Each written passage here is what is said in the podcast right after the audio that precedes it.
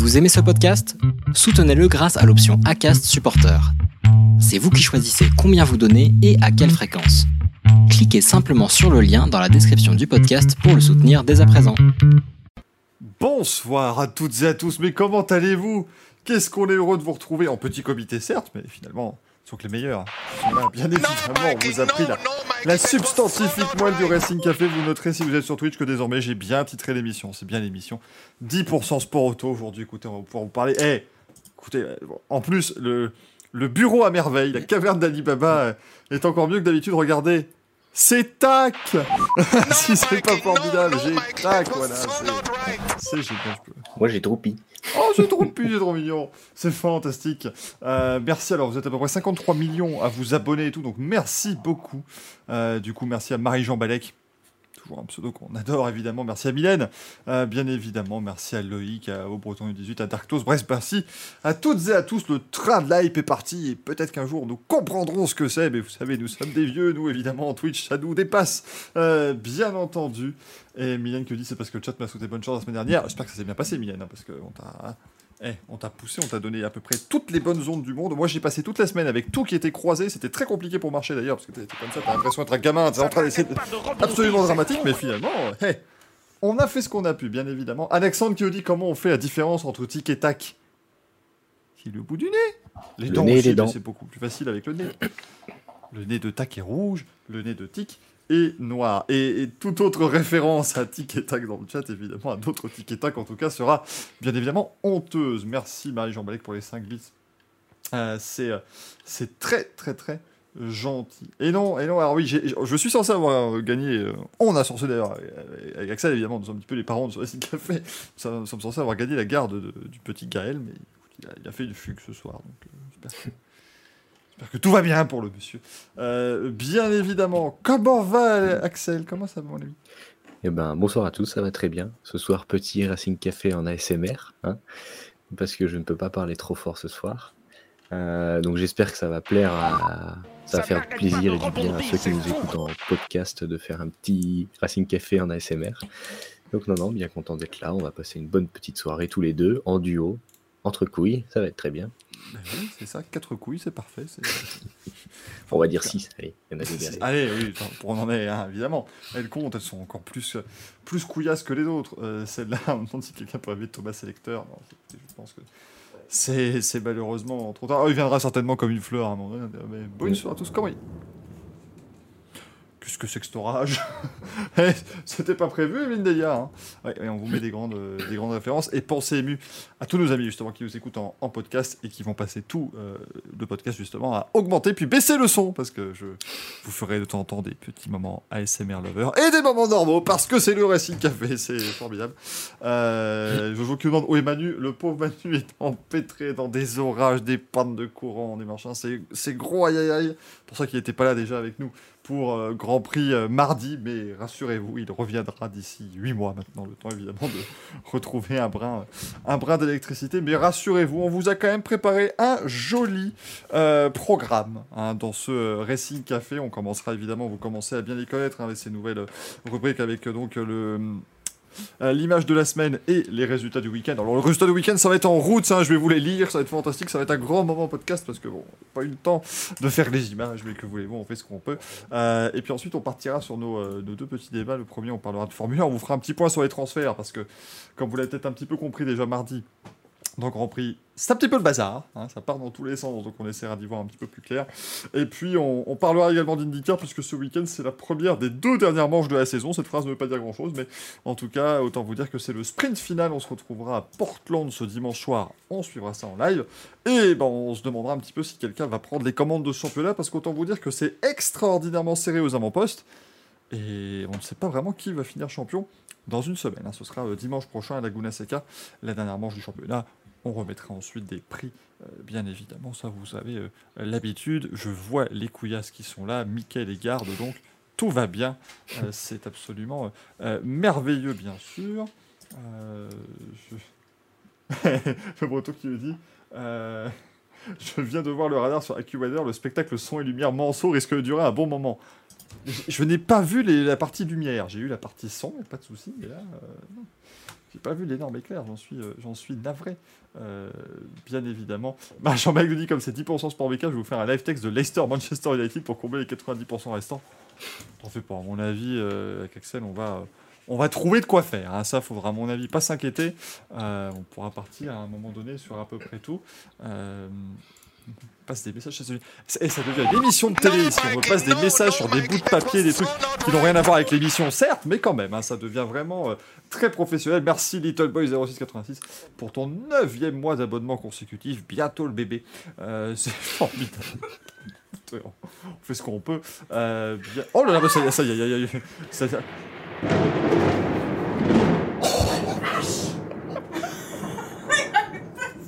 Alors, alors ça, normalement, quand il y a ça en NASCAR, ils arrêtent la course. Hein. euh, c'est- C'est-à-dire que...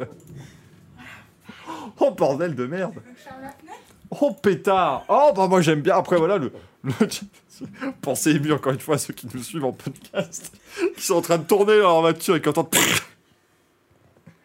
Bordel de merde Alors, cette émission durera évidemment jusqu'à la panne d'électricité. hein, ne, vous, euh, ne vous en faites pas. Euh... Circuit, c'était à 10 mètres. Non, non, mais là, c'est tombé. c'est tombé dans l'appartement. Hein. C'est tombé sur la place. Oh la vache Ah, c'est bien, c'est tombé sur la place, il y a des arbres et tout, ça, c'est formidable, ça, on va. Demain, vous allez entendre parler du Mans dans, les- dans le journal télévisé, mais ce ne sera pas forcément pour les 24 heures, hein, cette fois-ci. Jaspi nous dit Ça, le FIMG Light Fever, ils le font pas. hein. Encore une fois, preuve de la supériorité du. On a des super bruitages ici. nous. Exactement. C'est- Tout est fait avec mon cul. Euh, c'est absolument formidable. Euh, oh là là. Michel n'a pas ramouté Michael. Écoute, pour l'instant, ça marche très très bien. Salut papa et salut tout le monde. On va pouvoir débuter, eh bien, quand même. hein. Cette émission, faut qu'elle aille vite, hein, visiblement, donc on va y aller. Euh, Fissa, on va lancer l'image de la euh, semaine. Et vous allez voir, ce- c'est une sacrée image. hein, c'est- quelque chose. ça c'est formidable. Et l'image de la semaine, c'est de la NASCAR, puisque vous m'avez déjà posé la question, ah Michael, c'est- cool et tout, mais pourquoi est-ce qu'en NASCAR, il ne roule pas euh, quand il pleut? Eh bien, euh, notamment pour ceci, puisque c'était la course de ce lundi, euh, du côté de Daytona, voilà, il, pleut.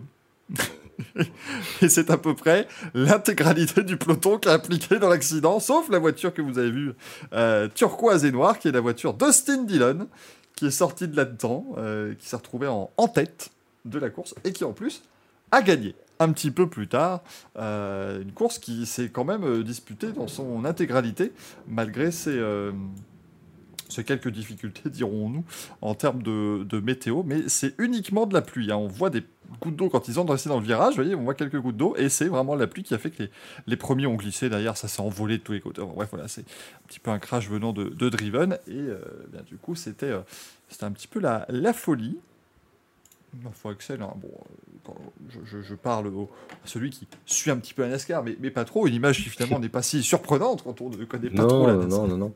Et puis surtout, on en avait parlé la semaine dernière. hein. En disant que bah là, ceux qui, ceux qui ont vu la NASCAR euh, avec le routier, euh, parce qu'il y avait Raikkonen, et ben on, on voit que c'est euh, le routier c'est cool, mais le- l'ovale c'est un super speedway celui-là. hein. Donc on voit que c'est complètement différent. Et là, trois gouttes de pluie, et puis c'est le carambolage. Alors même sans gouttes de pluie, des fois il y a des, il y a des big pas autant certes, mais euh, c'est vrai que là, euh, tout le monde s'est pris dedans. Surtout que ceux qui essaient d'éviter, bah, il y en a un qui remonte et bah, il tape. Parce que surtout en NASCAR, ce qui est chiant, c'est que quand il y en a un qui va en bas, souvent en tournant le volant, bah, il remonte. Donc euh, non, franchement, c'est c'est un sacré accident. Après, il y a déjà eu plus spectaculaire quand les voitures s'envolent, quand ils sont 2-3 à s'envoler ou à se retourner. Mais là, ce qui est incroyable, c'est que c'est tout le monde, et puis il y a juste Dylan qui passe du milieu de peloton.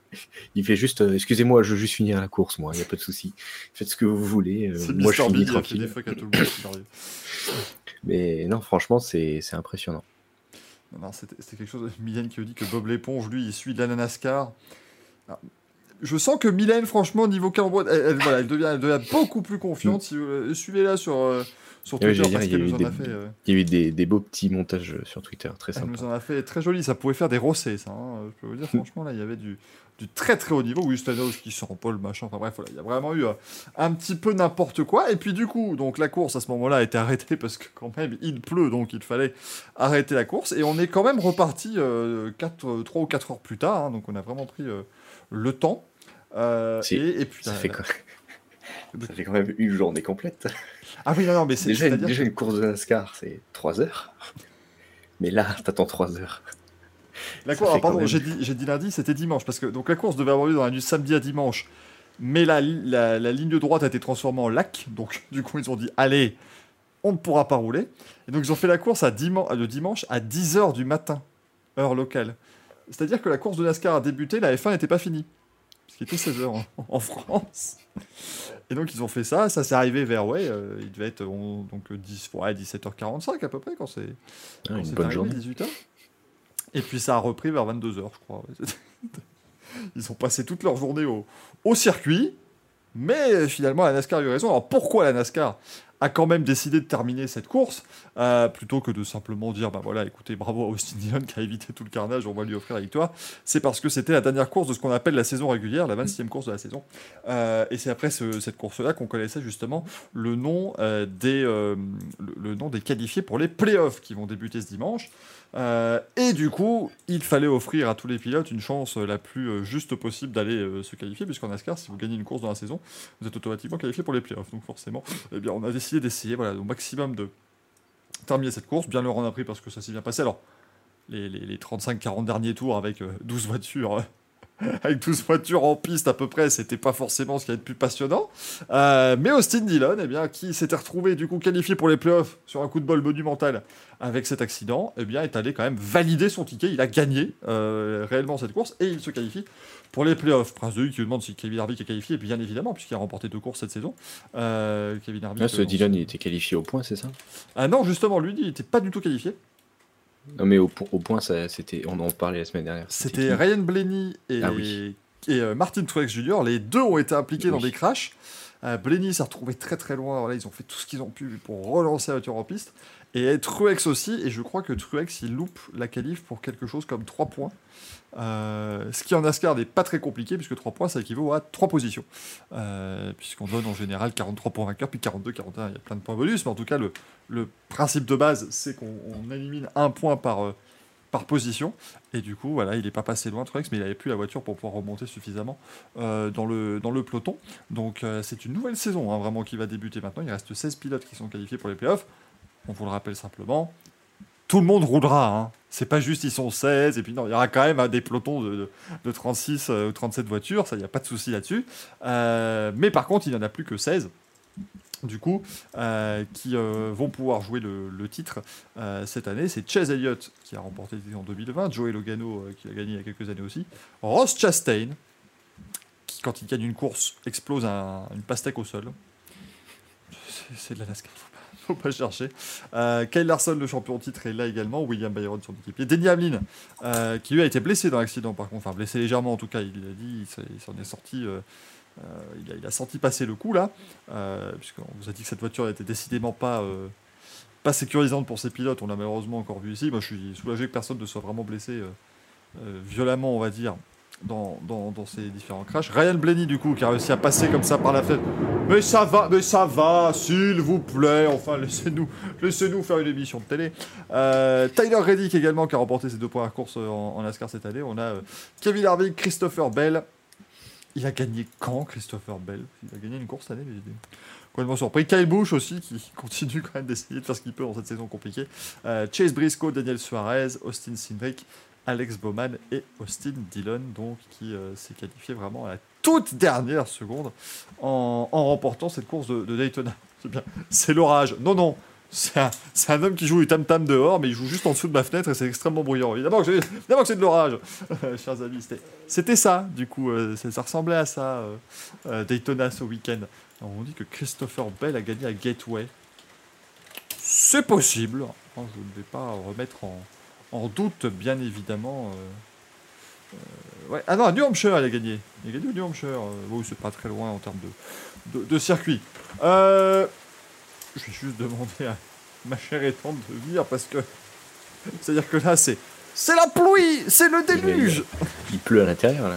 Merci, merci. euh, je- là, c'est- Ça bouille à l'intérieur. ça bouille, hein, c'est c'est terrible. Oh là là là là. Putain de bordel de merde. Vais finir inondé au premier étage, moi, vous allez voir, c'est extraordinaire ce qui se passe ici. Bon. Euh, bon, en tout cas, voilà, on va, on va suivre les playoffs, on vous en parlera dans 10 semaines, hein, quand on aura le, le titre. Le va vainqueur final. Euh, puisque là, on vous rappelle, hein, donc là, ils sont actuellement 16. Au bout de 3 courses, les 4 moins bons seront éliminés. Puis au bout de 3 courses, les 4 moins bons seront éliminés. Puis au bout de 3 courses, les 4 moins bons seront éliminés. Vous avez bien compté, il en restera plus que 4 à la fin. Euh, et les 4, eh bien, ils arriveront à égalité. Et le premier qui passe la ligne est champion. C'est un système. hein, vous, pouvez, euh, vous pouvez trouver qu'il est bien ou non. Mais en tout cas, c'est un, c'est un système qui a été adopté depuis maintenant 8 ans. hein. C'est la 9 saison euh, de, la, de la NASCAR avec ce système de playoff. hein, ça passe vite cette affaire quand même. Euh, 9 saison et, du coup c'est la euh, 19e saison pour les playoffs tout court aussi. C'est arrivé en, en 2004 cette affaire avec Kurt Busch qui a remporté le titre. Kurt qui n'a toujours pas de retour à la compétition. Euh, D'ailleurs, mais bon, c'est vrai que voulez-vous, euh, c'est un petit peu de la faute de la voiture.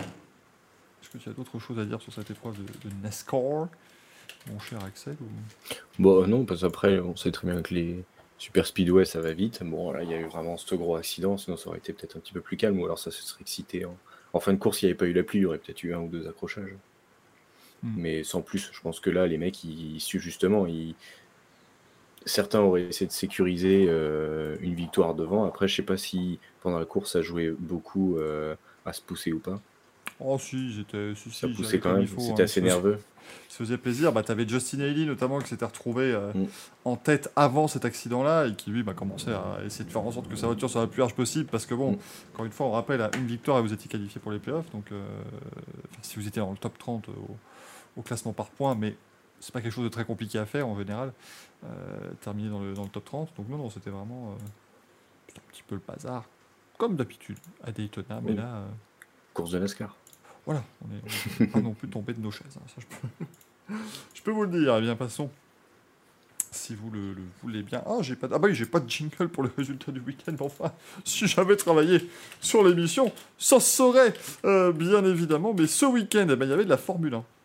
Peut-être n'étiez-vous pas au courant qu'il y avait le Grand Prix de Belgique de Formule 1, remporté par Max Verstappen, qui partait de la 14e place sur la grille.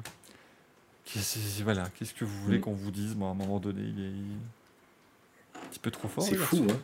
C'est fou, hein, le, le déclic qu'il a pris quand même. euh, c'est incroyable, je trouve. hein. De, de, de, je pense pas que les. Bon, après, je pense que la, la F1 2022 aide beaucoup parce que les voitures peuvent vraiment se suivre très longtemps. Et euh, on peut voir que on- depuis le début de la saison, les mecs peuvent suivre plusieurs tours sans surchauffer la gomme tout de suite. Ils peuvent tenter plusieurs attaques sans devoir euh, reprendre deux secondes de large pour pouvoir refroidir les pneus et réattaquer derrière. Et je- grâce à CF1, il- CF1 2022, il peut remonter plus facilement parce que bah, dans, il a mis combien de temps? 12 tours? Ah oui, c'était ouais, c'était très rapide. 12 tours, je crois, pour remonter. Euh, c'est incroyable. Mm, Et, sans, et sans problème, hein, sans forcer, tranquille. Il a, roulé fait. à la, il a roulé à la cool. Et même s'il tapait dedans, comparé par exemple à Sainz, il a vraiment pas usé, enfin la Red Bull n'a pas du tout usé sa gomme. Elle était super bien réglée pour Spa. Et euh, bah, franchement, chapeau à lui, quoi. C'est tout le mérite lui revient. Non, Nitram nous dit j'étais droite de Kemel et je peux vous dire que les gens étaient heureux à chaque dépassement. Ah bah là, euh, c'était Ah c'était oui, quelque chose. qu'il faut là. Euh, ils, ont, ils ont eu de quoi absolument se, se régaler. Non, non, c'était vraiment. Enfin, Papa dit les pénalités moteurs sont pas assez sévères. Oui, mais enfin, à part leur couper une main euh, à chaque fois qu'ils changent de voiture, on voit pas non plus. Bah, il est parti en fond de grille. Il est parti en fond de grille, mais tout le monde a pris sa pénalité. Voilà. Donc en fait, il était le premier des derniers de, pénalisés. Donc euh, c'est sûr que s'il était le seul, ou comme au début, juste euh, lui et Leclerc, oui, il serait parti euh, 19e. Ils auraient dû Et- faire, du coup, le seul truc qui aurait été valable, c'est de le faire façon MotoGP, où, euh, avec la situation de Jacques Miller en Argentine, c'était bah, tous les autres partent du fond de grille, Mm. et ben on, les a, on les a classés à partir de la dernière place disponible sur la grille. Mm. C'était vraiment fond de grille. Euh, donc là, ils auraient tu veux pénaliser, tu fais un départ des stands, oui. Oui, voilà. Mais honnêtement, je vous- même en partant des stands, quand tu as Et puis, 9ème, Un, dé- un départ des stands Euh. de Spa, t'es beaucoup, pénalisé quand même. mais quand tu vois Gasly finit quand même 9ème en partant des stands, tu Mm. te dis bon. Parce que, euh, en soi, tu vois, c'est- compliqué. Papa lui dit euh, les, les pénalités sont pas assez sévères, mais imaginons, on dit bon, bah en plus, tu pars des stands.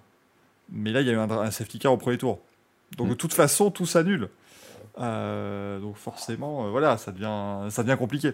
Euh, mais honnêtement, euh, même en partant des stands, il aurait, il aurait juste pris la tête 5 tours plus tard. Mais euh, pour moi, il n'y aurait pas eu de. Pas eu de changement au résultat final. Hein. Verstappen s'impose devant Perez et Sainz. Euh, Russell 4 devant Fernando Alonso et Charles Leclerc. Parce que ça s'est encore bien passé chez Ferrari. Comme d'habitude. Ouais, ils ont encore fait du, du Ferrari. hein. C'est c'est fou hein, de faire ça tous les week-ends quand même. hein. Non, là, de faire des trucs. Mais de. Oui, tu peux. En fait, tu peux le tenter. Moi, ça me gêne pas. De se dire, bon, bah, allez, on, on essaye de choper un point. T'inquiète pas, tu vas aller vite, tu vas doubler Alonso. Ok, si tu veux. Moi, ce qui me choque, c'est Leclerc qui dit écoutez, les gars, je veux pas prendre de risques. On reste comme ça, c'est bien. Non, mais euh, viens quand même. Ça. Non, mais, euh, oui, on d'accord ce que tu dis, oui, mais, mais quand même. faut- Mais quand même, viens, on va faire un truc. Et moi, ce que je comprends pas, c'est qu'après, ils ont, euh, ils ont annoncé que euh, bah, c'était dû à un défaut de, de refroidissement des, de, de frein euh, dû à un tir-off de, Verstappen. Verst- de Verstappen. Mais ça, tu es censé le voir avant que ton frein il refroidit pas parce qu'il a quand même pris au début de la course. Quasiment. Donc pour moi, Oui. tu es censé voir que ton frein ne refroidit pas suffisamment. Ou alors, si tu dis à Leclerc de rentrer, tu lui dis Mon gars, freine bien avant parce qu'il y a moyen que euh, tu sois en excès de vitesse parce que tu n'auras pas le temps de freiner ou qu'il y a un décalage. Voilà, c'est tout. Et euh, bah, pour moi, tu tentes pas des choses comme ça. De toute façon, le championnat, il est cramé. Qu'est-ce que tu tentes ça pour un point? Ça. C'est que tu te bats. Parce que là, du coup, ils en ont perdu plus que prévu.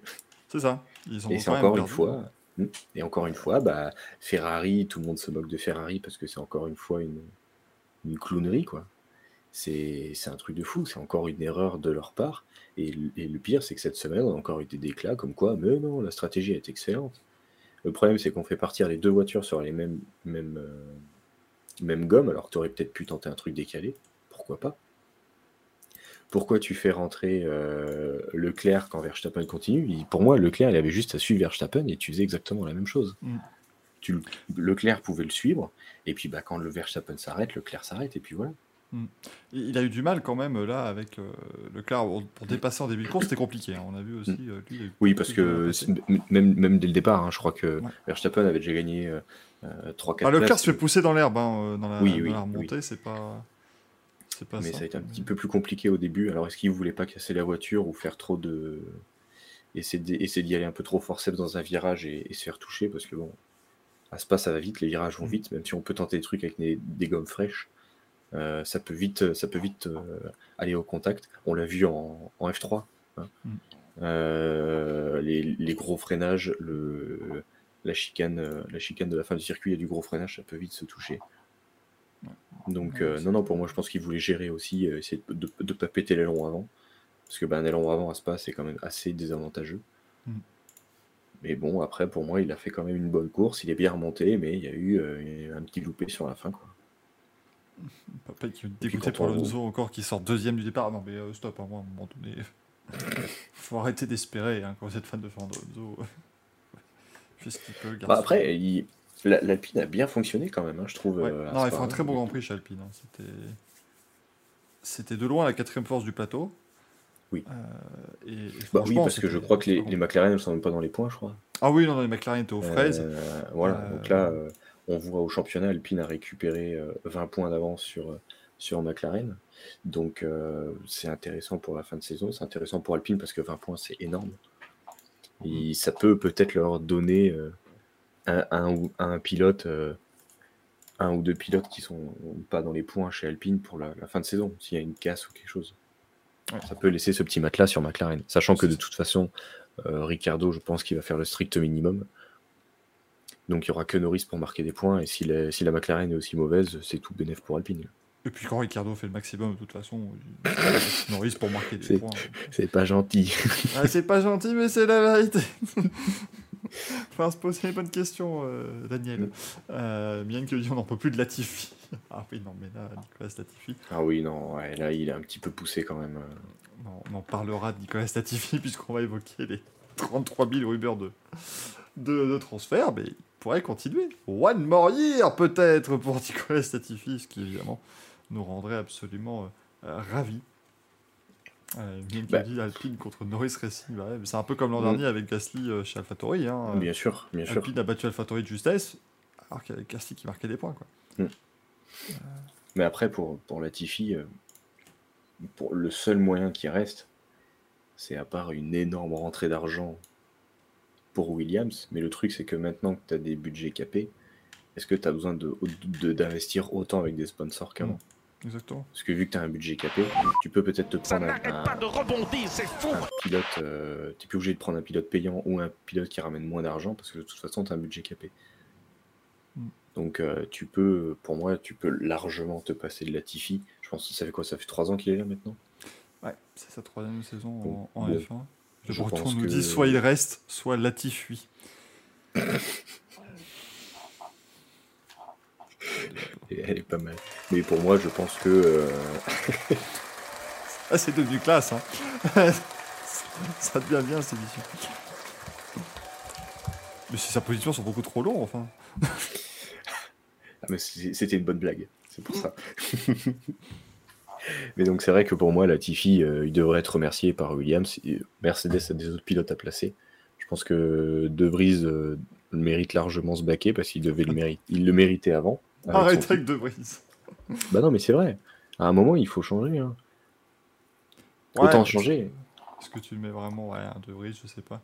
Ou autre chose, tu mets autre chose. Mais là, c'est à Toto Wolf, euh, pour moi, de, de, de- de gérer le truc en mettant un de ses pilotes. Enfin, Mm. au moins un pilote Mercedes. C'est tout, c'est comme ça. C'est à Toto Wolf de gérer, de dire bon, bah, la Tiffy, t'es mauvais, tu pars. De toute façon, Toto Wolf, c'est un homme d'affaires, donc des sponsors, il peut en ramener. Si Williams aura besoin d'un sponsor, il peut, toujours en- il peut toujours négocier quelque chose avec eux. Ça, c'est pour moi, c'est pas un souci. Le chat veut Stoffel. hein, moi, je... dis ça, je dis rien. Le chat veut Stoffel Van Dorn, qui C'est est, on le rappelle, peut-être champion du monde de, de Formule 2, si vous n'étiez pas au courant encore. Euh, bien évidemment. C'est possible. Ok. Le- le- la liste des pilotes, là on parlait encore de, ça parlait aussi de- de- d'une dérogation pour ERTA, etc. La liste de pilotes, elle est immense. Là, il y a beaucoup, beaucoup, beaucoup de, de- de pilotes qui sont disponibles, qui méritent peut-être d'être dans, dans une F1 2023. Donc euh, pourquoi, pourquoi se priver? De toute façon, il est, il est tout le temps dernier. Donc tu- le, le- le pilote ne fera, ne pourra pas faire pire. Exactement. Hormis, euh, hormis des sorties médiatiques bizarres ou, ou, euh, des énormes accrochages volontaires, mais la Tiffy les fait déjà, les accrochages volontaires. Donc, tu, tu, tu, tu peux changer de pilote, ça fera toujours peut-être une meilleure image ou un mec qui se donne euh, dans l'écurie. Mm, C'est ça. Non, mais on, on reviendra, rassurez-vous, sur tous les, tous les transferts. Je vois plein, plein, plein de suggestions. On fait le petit tour des résultats. Et puis, on, va parler transferts, ne vous en faites pas. Donc, la Formule 1, Verstappen, formidable. Euh, Il y a eu deux courses, évidemment, de, de F2 aussi ce week-end. Euh, à Francorchamps, c'est euh, Liam Lawson qui a remporté la première euh, devant Jack Doohan et Ralph Boschung. Euh, et puis la deuxième, c'était Jack Doohan. Beau week-end, hein, Jack Doohan, franchement, ça c'est chouette, lui qui était en plus dans les stands avec Alpine. Et David Ebrivio C'est quand même fantastique. Euh, et puis Il est chez devant, euh, Suzuki ce week-end. C'est pas vrai Oh putain, c'est- il vient voir avant, avant que tout, est- avant que tout, avant liquidation. Le truc, c'est que il est là, donc aujourd'hui, il était chez Suzuki, donc j'espère qu'il va quand même aller chez Alpine euh, ce week-end.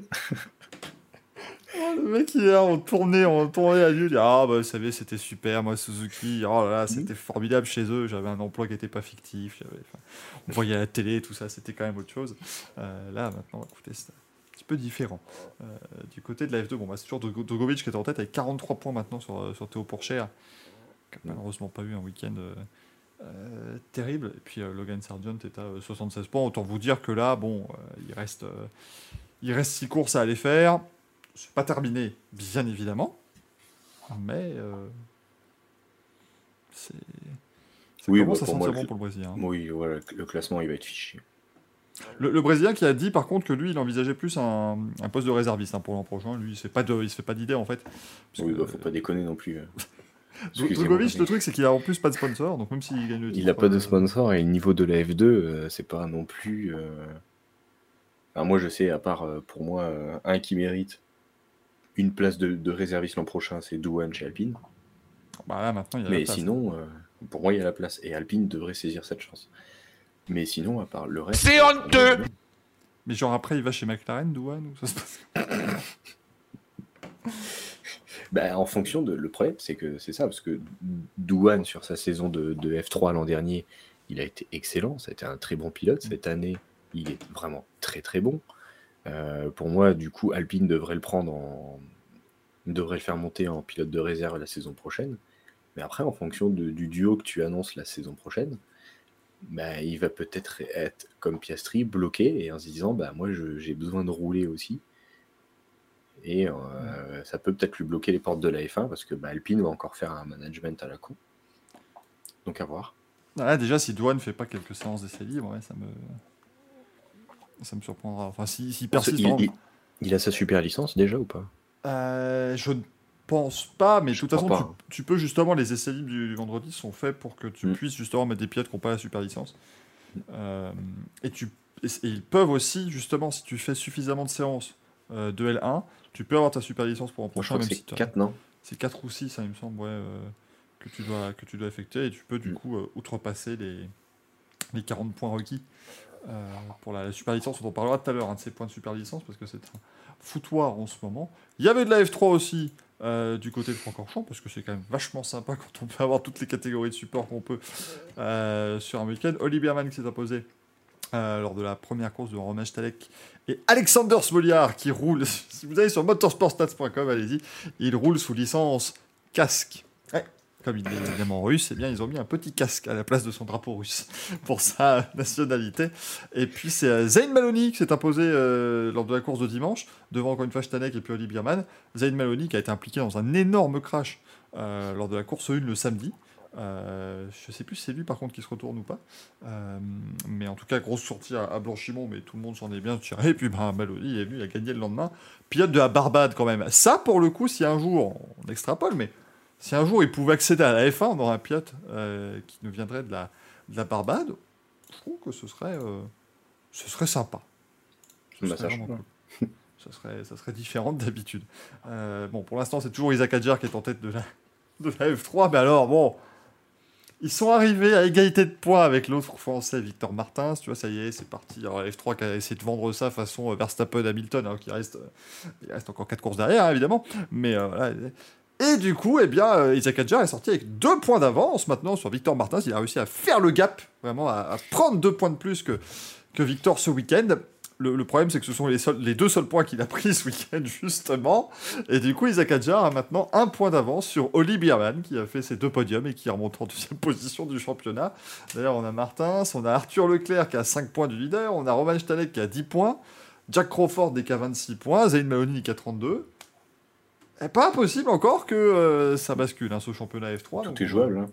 va suivre Surtout que là, euh, on sait que c'est les jeunes pilotes, ils sont fougueux. Euh, sur les dernières courses, ils vont pas hésiter à se rentrer dedans pour essayer de gagner un titre ou un podium, hein, de toute façon. Puis c'est Zandvoort et Monza les dernières, hein, donc autant dire que Oui, euh, ça, c'est des, ça va taper. des circuits ça va pouvoir se taper bien comme il faut. Il reste donc 4 courses euh, dans cette saison. Le Grésébieux qui nous dit un pilote payant de la Barbade, ça fait de la Barbade à papa. Je, je marsouine légèrement, c'est compliqué, Ah si, c'est sympa. mais ça passe. Elle est, elle est, elle est valide, ça va, elle est, elle est valable. En NASCAR, ben, du coup, hein, évidemment, Austin Dion s'est imposé dans Tyler Reddick, Austin Cindric, un peu tout le monde. Enfin, ce qui est le, le top 10, c'est- la foire à n'importe qui. hein. C'est-à-dire que vous vous retrouvez avec des gens qui n'ont jamais fait de top 10 dans leur carrière. On a Cody Ware qui a failli gagner la course alors que le monsieur euh, littéralement nulle part. Et puis donc ce week-end, on vous a dit la semaine dernière le grand euh, record de la NASCAR avec 7 nationalités différentes, évidemment. Là, il y en avait deux euh, ce week-end puisqu'il y avait 36 Américains et un Mexicain. Euh, Daniel Suarez qui est toujours là et qui jouera le, titre. À noter que c'était le Coca-Cola Zero 400. Cette course, voilà, c'était continuer avec des sponsors toujours sympa dans ces différentes épreuves de, euh, de NASCAR. Et puis alors, je viens de l'apprendre parce que je suis quelqu'un qui suit évidemment euh, avec attention toute l'actualité de tous les sports mécaniques existants.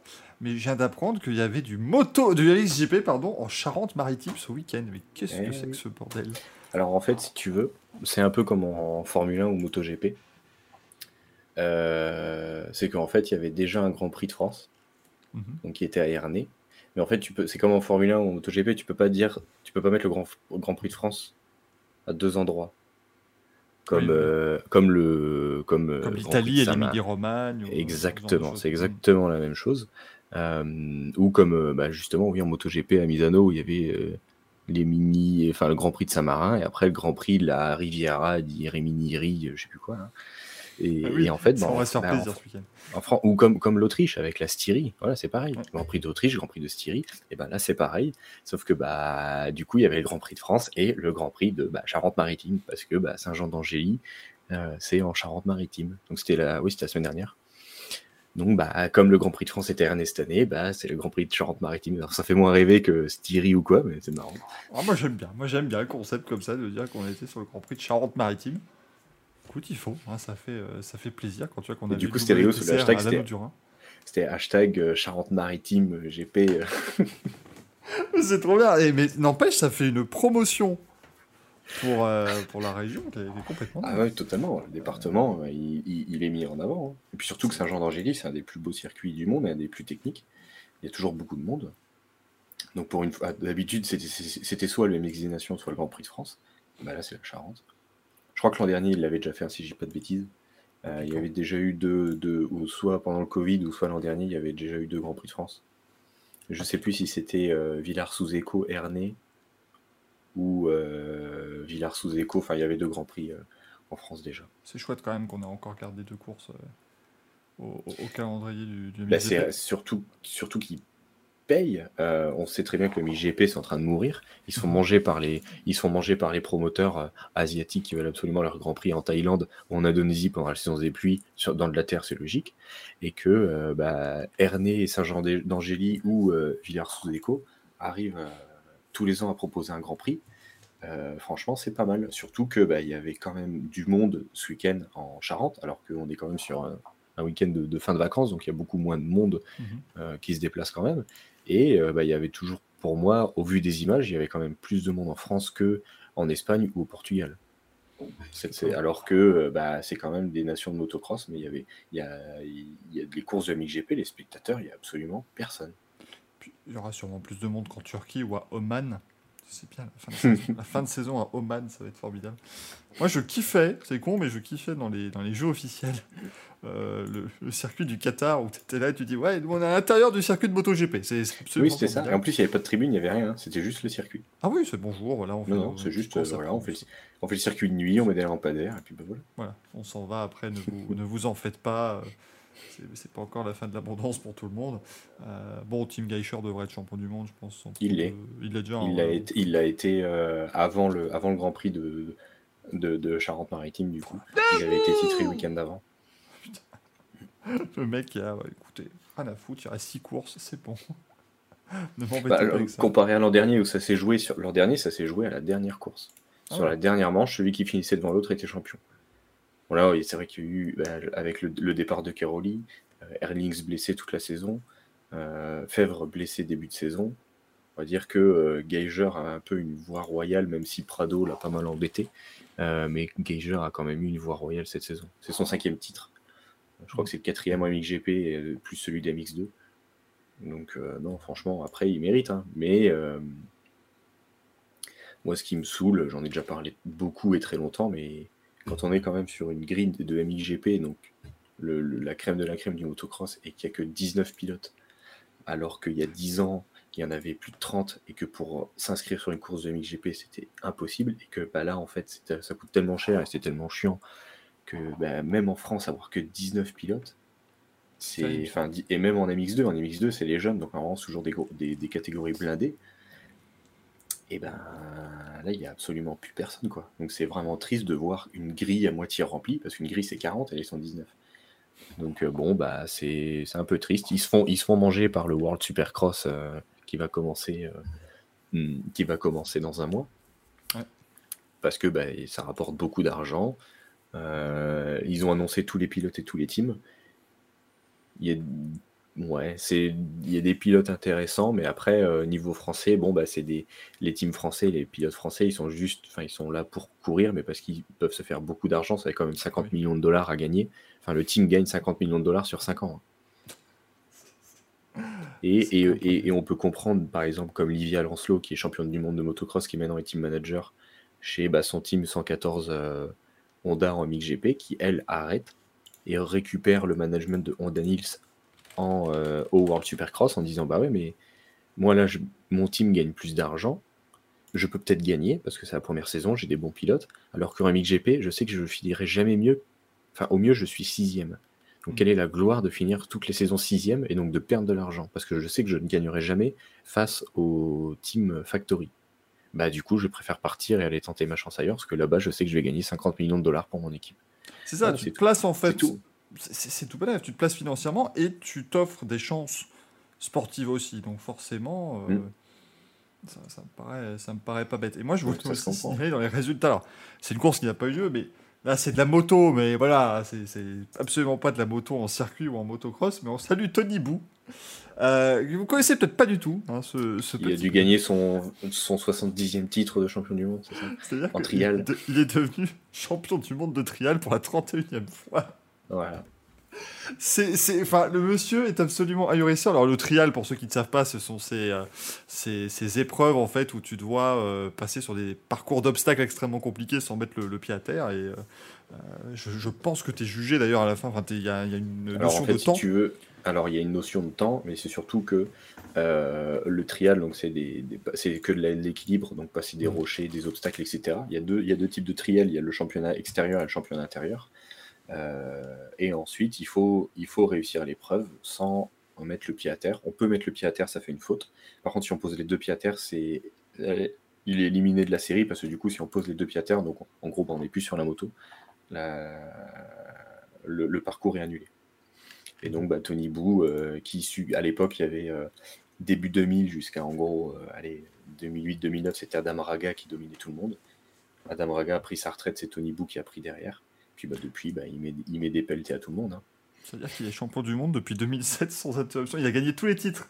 En Tous les titres, les a enchaînés. Et puis là, bah, il manque juste d'attendre est-ce qu'il va gagner le titre extérieur cette année, mais euh, sinon il les a tous depuis 2007. C'est-à-dire qu'il a gagné des doubles titres à chaque fois. Euh, donc, s'il vous plaît, hein, quand vous vous plaignez, oh mais Mercedes ont gagné plein de titres, non, non, non, ça va, écoutez, je pensez ému à ceux qui regardent du trial, euh, du trial toutes les, tous les ans pour voir, ah bah c'est Tony Bou, ah bah donc, je, je l'aurais pas parié celle-là. Euh, Et surtout qu'il y, avait des très bons trialistes, mais ils ne peuvent rien faire sur lui. Il est juste imbattable. C'est- incroyable. Parce que, enfin, tu te dis, en plus, il y a l'âge qui commence à arriver. Il y a, enfin, Mm. et non, le, le gars- le garçon est là, bonjour, il n'y a pas de souci. euh, moi, je suis content. euh, ça marche bien. en plus, en plus, pour ceux qui, voilà, suivent un peu le MotoGP, il est sponsorisé par Repsol. Donc, tu te dis, bon, bah, ça y est. Alors, bon, vu les performances de Repsol Honda depuis quelques années, ça fait plaisir de voir au moins les couleurs de Repsol sur le podium. Mais, euh, euh, voilà, c'est vraiment, euh, c'est tous les ans. C'est-à-dire qu'il il gagne tout le temps. Mais bon, c'est rare qu'on puisse citer un, un 31 champion du monde. Je sais, j'ai pas là autant septuple, octuple, ça va. Mais alors là, 31 fois, je sais pas. Je ne sais pas du tout quel est le préfixe. Alors on nous dit évidemment, voilà, hein, est-ce que Tony Bou c'est le frère d'Adi? Adi Bou, bien évidemment. Euh, le trial poursuit, hein, nous dit-on euh, du côté de Miller. Euh, voilà, hein, on se fait. euh, on se fait plaisir. Alors Dave qui demande c'est trois titres par an. Non, non, c'est deux, hein, puisque 2007 ça fait 15 ans. hein, donc 15 ans x 2. On en est à, à 30. Là il fait le 16e, donc ça fait 31. C'est c'est bon, hein, ça marche euh, sans aucun problème. Euh, il sera me demande d'ailleurs est-ce qu'on a des nouvelles de l'e-scooter Bah non, mais alors, on va, euh, maintenant qu'il n'y a pas du Grand Prix de France d'e-scooter, bon, rien à foutre. hein, voilà, ils Ça, ça m'a fait, ça, ça m'a fait rêver quand même. Parce que les gars, ils ont tellement fait une com de con depuis le début de l'année sur l'e-scooter et que d'un seul coup, ils ont enlevé le, le- le Grand Prix de France comme si de rien n'était du calendrier ni vu ni connu de leur site. C'est vrai que la dernière fois que je me suis connecté sur, pour voir justement où c'était le Grand Prix de France, je bah, il n'y en a Ah, mais- plus. Là ils ont tout enlevé? Il est où? Non. Il y a eu Londres, Suisse, et les trois Oui. dernières manches sont to be confirmed. Non. Septembre, octobre, novembre, mais on sait pas où. Attends, laisse, laisse-moi rêver. Ouais. Parce qu'en plus, ils avaient annoncé tous les pays. Ouais, et là maintenant ils ont plus rien, ils ont plus annoncé en fait. Oui, donc ce- ce- voilà, ils ont vu que c'était. Et en fait, les promoteurs, ils ont vu que c'était de la merde. Ils ont fait Ah, mais en fait, c'est ça ton truc. Ah.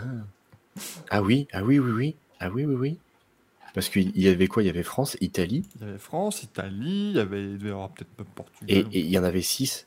si Enfin, il je y avait des pays qui n'étaient pas annoncés, je crois quand même. Il y avait il au moins une ou deux manches. Il y, avait, il y avait euh, Bon, TBC, mais... juillet, il manquait juillet, août. Parce que euh, juillet, août, c'était Italie-France, je crois.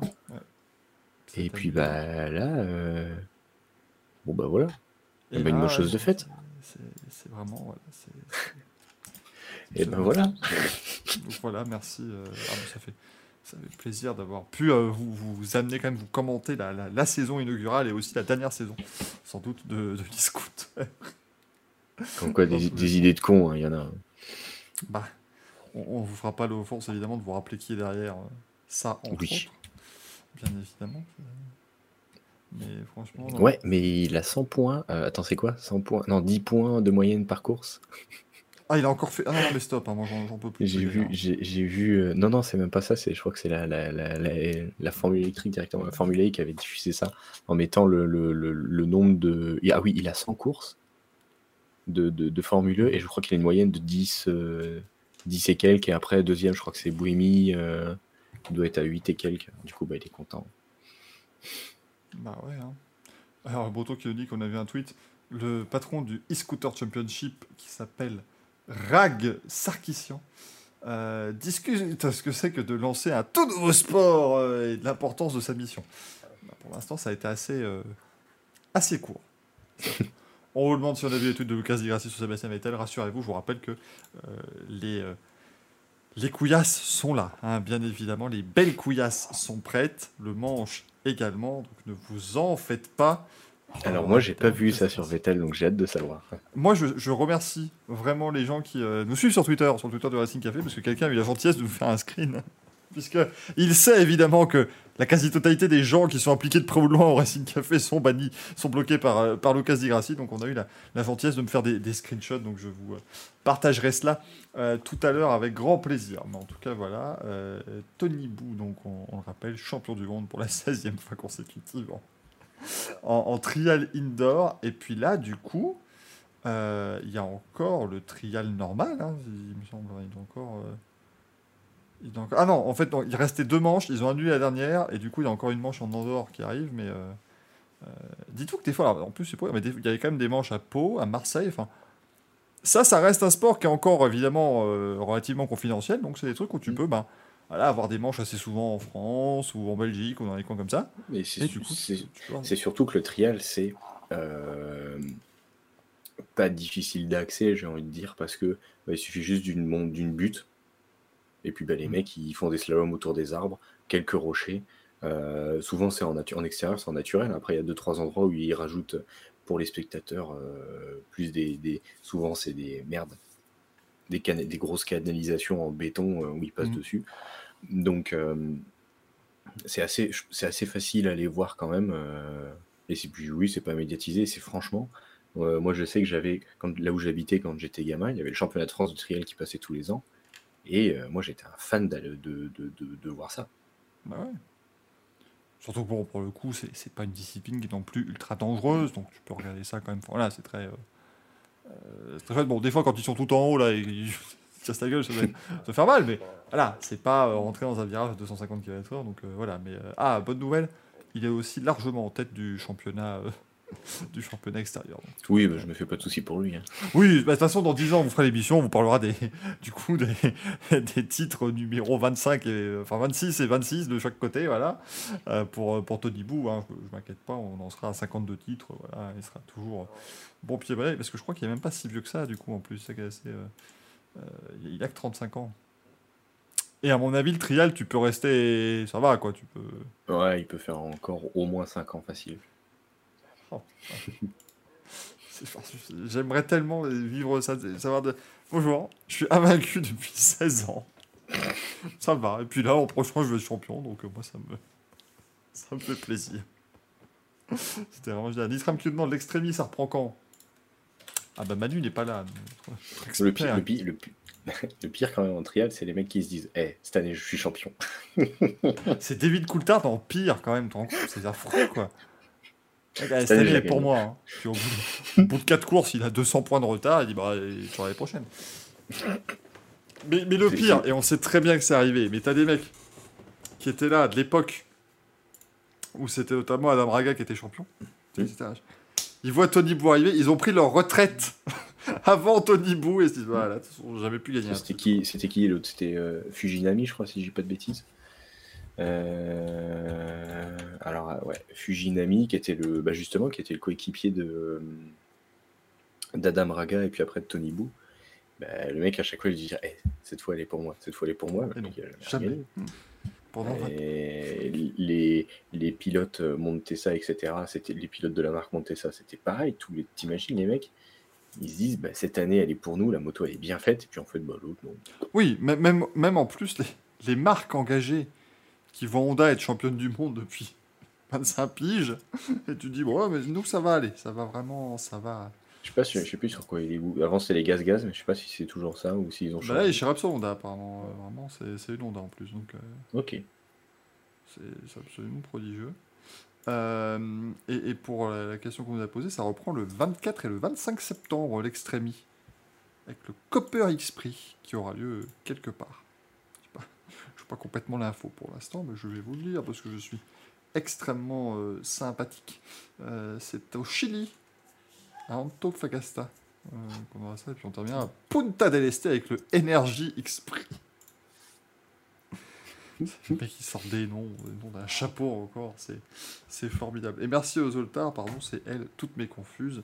Merci aux Zoltar, donc qui nous a euh, qui gentiment fait quelques petits screenshots, donc je vous en ferai euh, profiter, même si Marie-Jean Ballet vous a déjà mis en, substance ce qu'a dit Lucas Di Grassi, mais c'est encore mieux évidemment quand ça vient directement du, du maître. Si on partait un petit peu sur de la Formule 1 maintenant, Axel, parce que là, ça va être le, le grand bazar, le grand casino, euh, bien évidemment, mais on va vous dire un petit peu où, où en sommes-nous euh, sur les transferts F1, et autant vous dire que c'est le bazar, mais on commence à y voir relativement clair. Je mets le, le jingle et on passe à ça. Parce que du coup, on rappelle que Fernando Alonso va chez Aston Martin l'an prochain, si vous n'étiez pas encore au courant, bien évidemment. Euh, et du coup, eh bien, Oscar Piastri a décidé de ne pas rouler pour Alpine l'an prochain. Globalement, c'est là qu'on en était resté avant, euh, avant la reprise. Euh, et maintenant, tout se précise un petit peu. Donc, Daniel Ricciardo ne pilotera pas chez McLaren l'an prochain. Il va s'en mettre plein les fouilles, rassurez-vous, mais il ne sera pas pilote pour, euh, pour McLaren en, Formule 1. La vidéo qu'il a faite, quand même, tu sens que ça n'est évidemment pas sa décision et que lui, au moins, l'a fait savoir. Il n'a pas joué le jeu de dire, Ah, vous savez, c'est une décision mutuelle. Enfin, il a un peu dit ça, mais tu vois quand même sur la vidéo que le garçon est, assez, euh, assez marqué par ça. Donc, c'est vraiment euh, compliqué, putain. Il y a le manche à boule dans le chat maintenant. S'il vous plaît, s'il vous plaît, utilisez quand même les bonnes euh, terminologies, puisqu'ici c'est le manche à couilles, à ne pas confondre avec le très modeste balai à boules euh, d'une émission qui s'appelle Racing Le Bistro. D'ailleurs, on boules. n'a plus lieu cette semaine. Hein. Ça n'est pas la même chose. hein. Ici, ça s'appelle le manche à couilles, le merdolino ou euh, la poche à douille pour euh, la partie euh, PG-13, bien évidemment. Euh, D'ailleurs, je, dois de vous dire, j'ai partagé un petit fou rire avec nos amis tout à l'heure du, du Racing Café parce que j'étais en train de regarder notamment les comptes de, de Marelli, vous savez, enfin, l'ancien Magnetti Marelli qui s'occupe pas mal d'électronique et de moteur et tout ça en, en sport mécanique. Et en fait, sur Instagram, ils ont, ils ont lancé une série euh, de, de contenu qui est, ma foi, euh, fort, euh, fort sympathique. Une série de contenus avec le, le, le, le mage Merlin des statistiques qui est Michele Merlino. Et franchement, j'ai j'ai trouvé ça très sympathique. On est à quelques lettres près d'un manche à couilles et ça, ça aurait été vraiment, vraiment fabuleux. Je trouve Ah. ça génial quand même. Mais, mais le manche à boule nous dit qu'il avait tenté de s'écrire, de s'appeler le manche à couilles, mais ça n'a pas été accepté par Twitch, donc je, je comprends. Dommage. Je comprends tout à fait. Alors, je te jure, j'ai vu marquer. Moi, j'ai vraiment vu marquer Michele Mardolino. Je me suis dit, pardon. Parce qu'il y a vraiment quelqu'un qui s'appelle comme ça, mais non. On doit se contenter pour l'instant de, de Giuseppe Mardolino. euh, bien évidemment, qui, qui reviendra tout à l'heure. Mais, mais revenons à nos euh, moutons euh, Formula. Du coup, bah, il y a une place qui est libre chez McLaren. On se doute évidemment qu'elle va revenir à Oscar Piastri. Si le Contract Recognition Board de la FIA approuve le contrat McLaren, parce que ça aussi c'est l'autre, souci, on a une place de libre chez Alpine, qui est, évidemment convoitée par pas mal de pilotes, parce que ça reste euh, quatrième force du plateau pour l'instant, c'est, quand même possiblement des, des capacités de faire des podiums l'an prochain. Euh, on a, eh ben, écoute, euh, à peu près, on a des places chez, on a une place chez Haas aussi, puisque Mick Schumacher ne continue pas avec la Ferrari Drivers Academy, donc on ne sait pas du coup s'il continuera chez Haas. Euh, et puis, en surface, comme ça, si tu regardes rapidement, tu dis voilà, c'est pas très compliqué, il y a que quelques places de libre, voilà. Drogovic lui-même, de toute façon, a, déclaré que c'était foutu. Techniquement, il y a une place chez Mercedes, même si je les vois mal virer Russell après un an. Euh, il y a une place chez Alfa Romeo, puisque Joe n'a pas encore été confirmé. Il y a une place chez AlphaTauri, puisque Tsunoda n'a pas été confirmé. Il y en a une également euh, chez Williams, puisqu'on ne connaît pas le nom de l'équipier d'Exxon. Du coup, maintenant, c'est le jeu le plus drôle, Exxon, c'est de pouvoir remplir un petit peu toutes ces cases. Euh, Alfa Romeo, c'est plus facile, je pense. Pour moi, Joe Moi, va rester. Oui, clairement. Euh, sa saison, elle est vraiment irréprochable. Le début de saison, il a été fou. Il est resté vraiment concentré tout le long de la saison. Euh, pour moi, c'est un peu pas, c'est pas comme Tsunoda qui avait marqué ses premiers points à son, son, premier Grand Prix. Tout le monde s'était euh, extasié dessus et qu'après derrière, ça a été la descente aux enfers. Euh, là, lui, franchement, euh, il est vraiment très bon. Il a un bon coup de volant. Il a marqué des gros points. Euh, quand a eu beaucoup de soucis de fiabilité pendant les essais, eh ben, il a quand même su faire les essais tout seul pour développer au maximum la bagnole et réussir à la régler pour le week-end. Donc pour moi, je ne vois pas qui tu prendrais, surtout que bah, il rapporte beaucoup d'argent, je pense. Euh, c'est quand même un pilote chinois, donc tu peux, si- s'ils veulent continuer à toucher le marché chinois, bah, c'est en laissant, euh, en laissant ce pilote-là. Et puis surtout derrière, euh, s'il y avait, bon après j'ai pas trop suivi, si euh, Alfa Romeo se casse, euh, Oui, donc oui, Alfa Si Romeo Sauber arrête à la fin de l'année. hein. si- voilà, Alfa Romeo arrête. Euh, si tu sais pas qui arrive derrière, si c'est juste Sauber, euh, bah, il va falloir de l'argent. Et que je pense que euh, je pense que lui peut ramener de l'argent. Bottas, Bottas peut-être un peu moins. Bottas peut ramener de la visibilité. Oui, lui Bottas, peut ramener de l'argent. Voilà, pour moi, je, pour moi, tu restes. Pour moi, c'est un duo qui est stable, qui fonctionne. Je pense que Bottas il est très heureux chez Alpha, enfin chez Sauber. Zou aussi. Donc moi, pour moi, je vois pas l'intérêt de changer.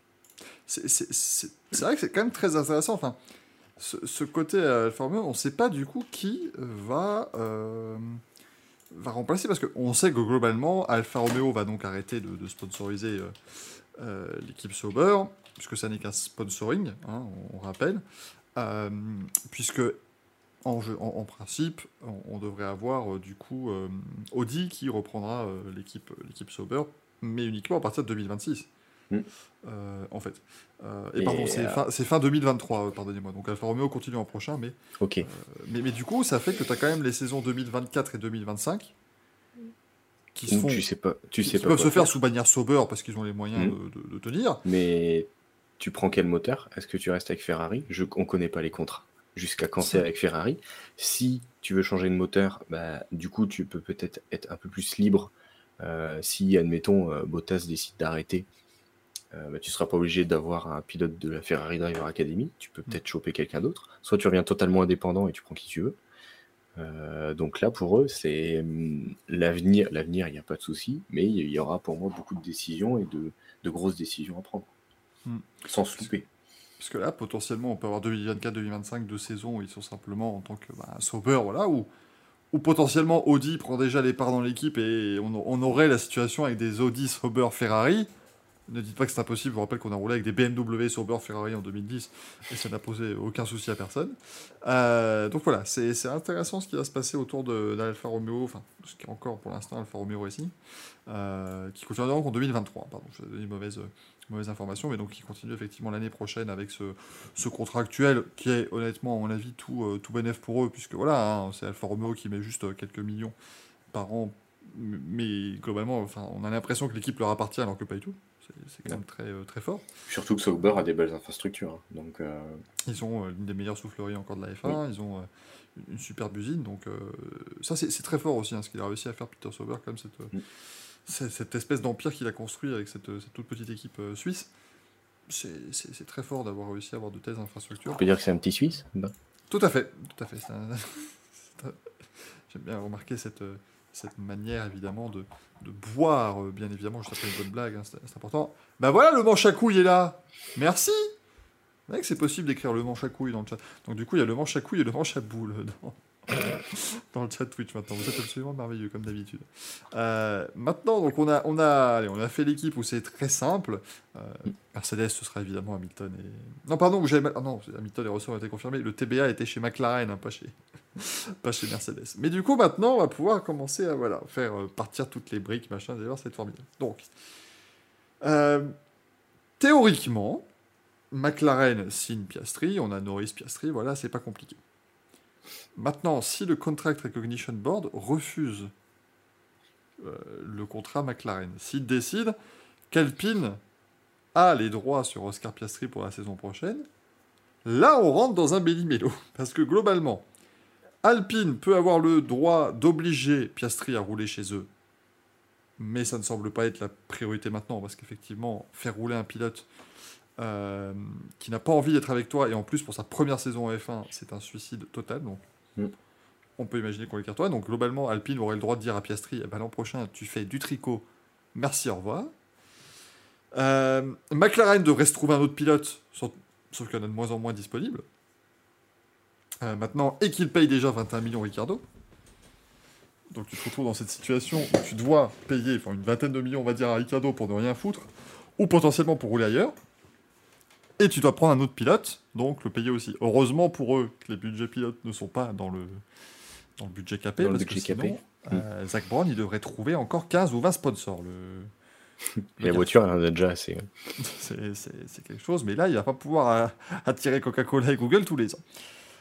Euh, donc déjà, vous avez cette, cette première partie-là, c'est-à-dire que les, toutes les équipes sont en train de se mettre en place en partant du principe que Piastri va chez McLaren, mais si Piastri n'y va finalement pas, tu te retrouves avec devant encore changer pas mal de choses.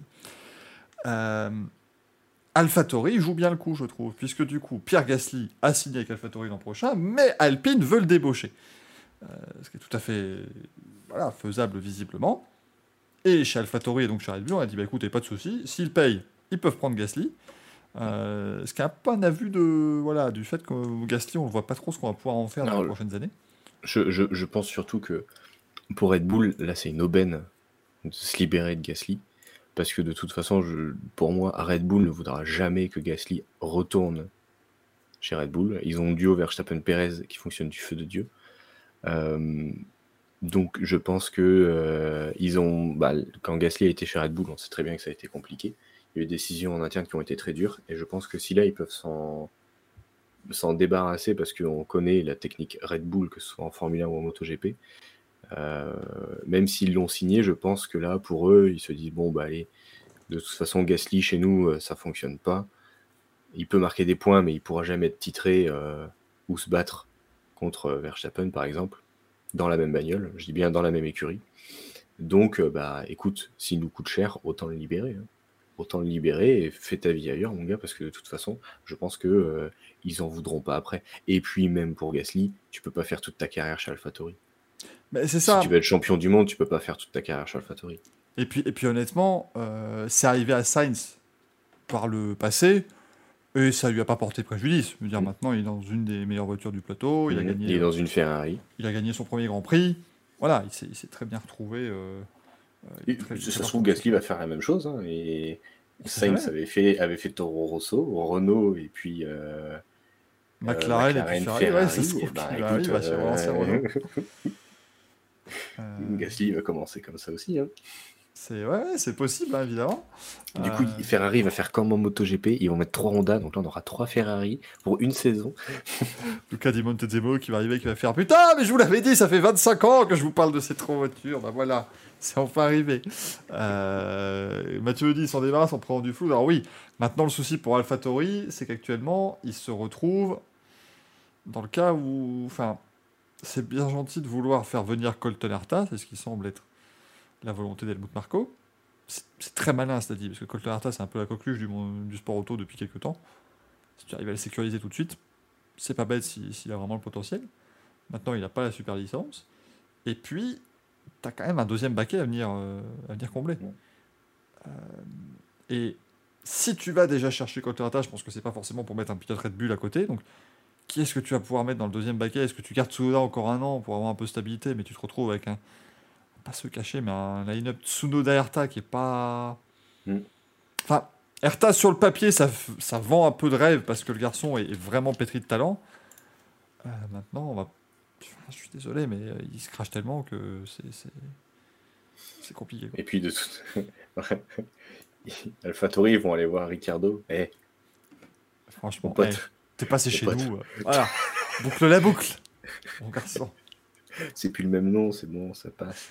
Euh, Personne s'en rendra compte. Mais Alpine fait pareil. Va tout le monde. Toutes les équipes de F1 font pareil avec Ricardo. Dit, Ouais, t'es déjà passé avec nous, mais c'est pas le même nom. Red Bull, ils sont venus, ils ont fait non. C'est pareil. On n'a pas changé du tout. Tu sais, tu sais, on a changé. euh. Donc ouais, non, c'est vrai que pour AlphaTauri euh, et, euh, et du coup Red Bull qui gère un peu le tout, si tu laisses partir Gasly, euh, c'est compliqué parce que pour moi, AlphaTauri a quand même normalement l'objectif de vouloir finir toutes les saisons la quatrième force du plateau. Cinquième en tout cas. Franz Tost, il en peut plus. Cinquième. Ça fait, ça fait depuis 2006 qu'il veut faire cinquième, il n'y arrive pas. Donc, si tu joues avec des, des petits pilotes, j'ai envie de dire, ou euh, Erta qui va te découvrir, tu peux pas être compétitif tout de suite. Surtout que là, on le voit, la- l'AlphaTauri en, en version 2022, elle est mauvaise. Le développement, il est très lent, il est très compliqué. Enfin, on voit qu'elle est très capricieuse en fonction des conditions météo. Ça peut très bien fonctionner comme pas du tout. Euh, donc, c'est vrai que c'est compliqué. Ils vont devoir beaucoup bosser pour euh, 2023. Et bah, en fonction des pilotes que tu as, tu feras soit peut-être une bonne saison 2023, soit bah, tu seras les derniers. Parce que bah, les autres ont des bons pilotes, les autres signent des, bons pilotes. Et si toi tu laisses partir Gasly, si Red Bull laisse partir Gasly, eh ben tu peux te retrouver un peu le nez dans la merde. Exactement. Et, et ça, c'est une situation qui est, qui est pas simple pour AlphaTauri. Je pense que Red Bull s'en fout Ah oui, oui. Bah, de toute façon, ça va permettre savoir, d'avoir euh, 4 baquets. Donc, enfin, Ouais. Tu De sais, c'est leur situation où ils sont là à dire bah, imagine, Erta, c'est le prochain Verstappen. Bah, on l'a chez nous. Mm. Et puis un jour, on dira à Perez, bah, merci pour tout. On mettra Erta à côté de Verstappen. Et puis, bah, si Erta, il, il, il bat Verstappen, et ben on dira à Verstappen, bah voilà, merci pour tout. Et puis, ils mettront Erta nouvelle coqueluche, et ainsi de suite. Quoi. Mm. Et puis, si Erta, ça marche pas, bah, ils le viront au bout de deux ans comme une chaussette.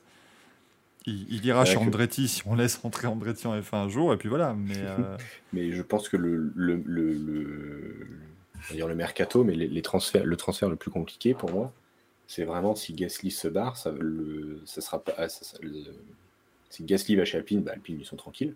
Mm. Mais l'écurie qui reste au- au-delà de, de, de McLaren et de Piastri, ça va être, ça va être euh, AlphaTauri.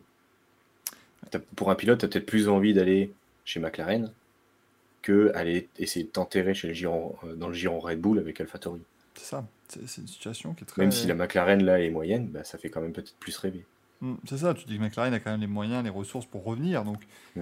voilà. et- mais, mais moi, je, je pense sincèrement que la situation de McLaren est très complexe parce que si Piastri euh, ne peut pas y aller, euh, enfin de toute façon, encore une fois, c'est la euh, conséquence immédiate du billard à 12 18 bandes qu'essaye de nous mettre Zach Brown depuis le début. Pour l'instant, tout se met en place. Lui, c'est- il a dans sa tête, c'était je vire Ricciardo, je mets Piastri à sa place, je prends Palou en IndyCar, je machin. Il a fait, il a fait son marché. C'est un truc qui foire. euh, tout est c'est le décalé. paiement sans contact. hein. T'es arrivé, tac tac, c'est plus 50 euros, c'est- c'est c'est 100 millions maintenant, c'est passe. Donc, c'est vraiment complexe. Rallye 50 que dit Albon est toujours chez Red Bull. Ouais, mais Albon a été confirmé déjà chez Williams. Et c'est évidemment possible de le rapatrier chez AlphaTauri s'il y a besoin, mais je trouve que ça fera pas bon ménage. Enfin, il y, a- il y a quand même, je pense, une petite relation de confiance qui s'est construite entre Williams et, euh, Mm. et Red Bull. Red Bull, ils réussissent quand même à placer un pilote avec un moteur Mercedes. Eux, je pense que ça ne leur déplaît pas du tout. Mm. Et surtout que Albon est meilleur dans la Williams que dans le Fatori, je suis sûr. Au vu Ah oui. des perfs de cette saison, Albon a marqué des points. Fait des super, euh, des super runs. Donc, euh, Hervé nous dit ils vont faire revenir Kiat s'il faut. Bah non, parce que Kiat, il est russe. Donc après, s'il signe pas le bout de papier, ben, il pourra pas. C'est rien compliqué. Euh, donc voilà. c'est- Ah, ben, Nitra me dit qu'il n'a plus aucun lien avec son nouveau contrat. Ah, il sera peut-être donc devenu un nouveau pilote Williams-Williams maintenant, euh, à partir de l'an prochain. Donc ça aussi, c'est encore une autre, une autre chose à prendre en compte. Euh, mais, mais McLaren, ils, vont se ils peuvent se retrouver d'un don de la farce parce que, tu, enfin, franchement, euh, tu regardes les pilotes disponibles, enfin, ils vont pas mettre Ricardo. euh, ils vont pas reprendre Ricardo alors qu'il le vire maintenant. Je veux dire, ah, finalement, euh, Eh, tu reviens, les 21, on les oublie, c'est de l'histoire ancienne. Tu reviens, Et t'inquiète pas. C'est un contrat à long terme, t'en fais pas. si tu reviens, j'annule tout. Enfin, voilà, c'est- pire que Et puis là, si je te euh. vire, franchement, allez, je double, je te donne 42. Allez. Allez, franchement, là, allez. Mais tu te Ouais, retrouves fou, avec des pilotes de F2 qui font franchement pas rêver, parce que bon, Drugovic, c'est correct, mais Non, sans plus. Pour cher, fait pas une saison de dingue non, non, plus. non, il faut, il faut arrêter. euh, les- pilotes de F2, pour moi, ils n'ont pas le. Cette année, en tout cas. Il y en a pas, et ça mérite pas de monter en Formule 1. Un, un Piastri, là, vraiment, ça se tente. Il faut. Enfin, Oscar Piastri, euh, le garçon a gagné la F2, la F3 sa première année. Il est pétri de talent. Il faut, il faut vraiment tenter quelque chose. Ça, Bah, c'est surtout qu'en plus, ont fait chier tout le monde pour l'avoir, et si ça marche pas. euh, Mais c'est ça. Parce que Piastri peut se retrouver sans un seul baquet l'an prochain. Et, et honnêtement, Ah, mais même lui, il Euh, joue. Hein. qui, qui, imaginons Alpine a donc le droit de le garder pour l'année prochaine euh, et décide de ne pas le faire rouler en F1, décide même de ne pas le faire rouler nulle part parce qu'ils ont le droit de dire bah, écoute, euh, on te paye à rien foutre, c'est toujours mieux que de payer à être, à être ronchon. Quelle équipe aura réellement envie Enfin, je, je me fais pas de je pense qu'il trouvera une équipe, mais tu n'auras pas forcément autant d'équipes qui auront envie de se dire allez, on va se remettre dans la merde avec lui parce que le garçon, on va le signer, mais de toute façon, à un moment donné, il pourrait pas être content, faire son caca nerveux et, euh, et nous la mettre à l'envers. Donc, Est-ce qu'il euh, qu'il ramène de l'argent ou pas, lui?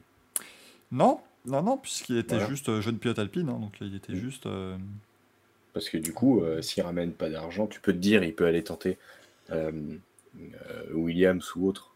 Parce que bah, c'est quand même des équipes qui ont besoin d'un peu d'argent, mais s'il en ramène pas, ils le voudront pas. C'est ça. C'est, c'est, c'est-à-dire que là, lui, on, on veut le faire signer partout parce que c'est un talent brut. C'est, c'est un Mm. vrai grand pilote, peut-être en devenir, mais euh, c'est, c'est- c'est compliqué. Johan se dit, n'empêche, si McLaren lui met à l'envers. Non, bah non, McLaren lui met pas à l'envers. Euh, C'est Mac- pas McLaren, c'est la décision qui sera en fonction. McLaren est convaincu euh, qu'il a un, un contrat avec eux. Alpine est convaincu qu'il a un contrat avec eux. Ils vont au, au- au- au conseil de reconnaissance des contrats de la FIA, qui a donc euh, reçu les deux parties lundi, de ce qu'a dit, je crois que c'est Adam Cooper sur Twitter. En gros, les deux parties, Alpine et McLaren, ont présenté des cas vraiment euh, solides. Et du coup, ça va se jouer à la petite faille, la petite bébête, parce que Mm. là, globalement, on est sur un cas, c'est pas simplement euh, regarder la date du contrat ou la signature. Non, c'est vraiment dire, bah, écoute, il y a une part d'interprétation en disant oui, mais donc, les- telle clause fait que tu peux comprendre le contrat de telle manière, de telle manière. Enfin, c'est un, un jeu très dangereux auquel joue McLaren euh, en IndyCar et en F1. Encore une fois, si Zach Brown réussit son truc, il aura viré Ricardo, il aura pris Piastri à la place, je pense qu'il peut gagner au change. Euh, il aura fait venir le champion titre d'IndyCar dans son équipe pour piloter sa troisième voiture. Euh, voilà, il aura, il aura fait tout vraiment. Il aura réussi à prendre Rosenquist et à le mettre en Formule E pour euh, sa nouvelle équipe Mm. de Formule E. Donc vraiment, il aura réussi tout son coup. Mais si t'en as un qui plante, tu peux te retrouver avec Palou qui n'a pas le droit de venir dans ton équipe, toi qui dois payer des dommages et intérêts à Ganassi, trouver un troisième pilote en catastrophe.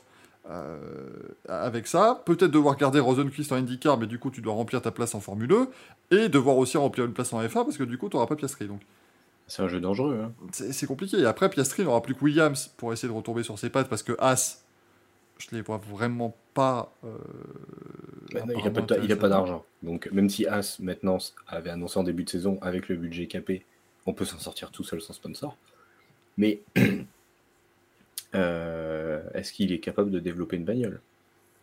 C'est ça. Il y a Magnussen qui, qui fait le taf cette année, mais Oui. est-ce que Piastri peut voilà, vraiment faire ses débuts là. C'est c'est un jeu très dangereux auquel, euh, auquel joue euh, Oscar Piastri et, McLaren, mais on verra évidemment bah, ce que ça donnera. C'est c'est pas eux qui ont ces cartes en main pour l'instant. Euh, et du coup, chez As, bon, bah, Mick Schumacher, lui, n'a plus de lien avec la Ferrari Driver Academy.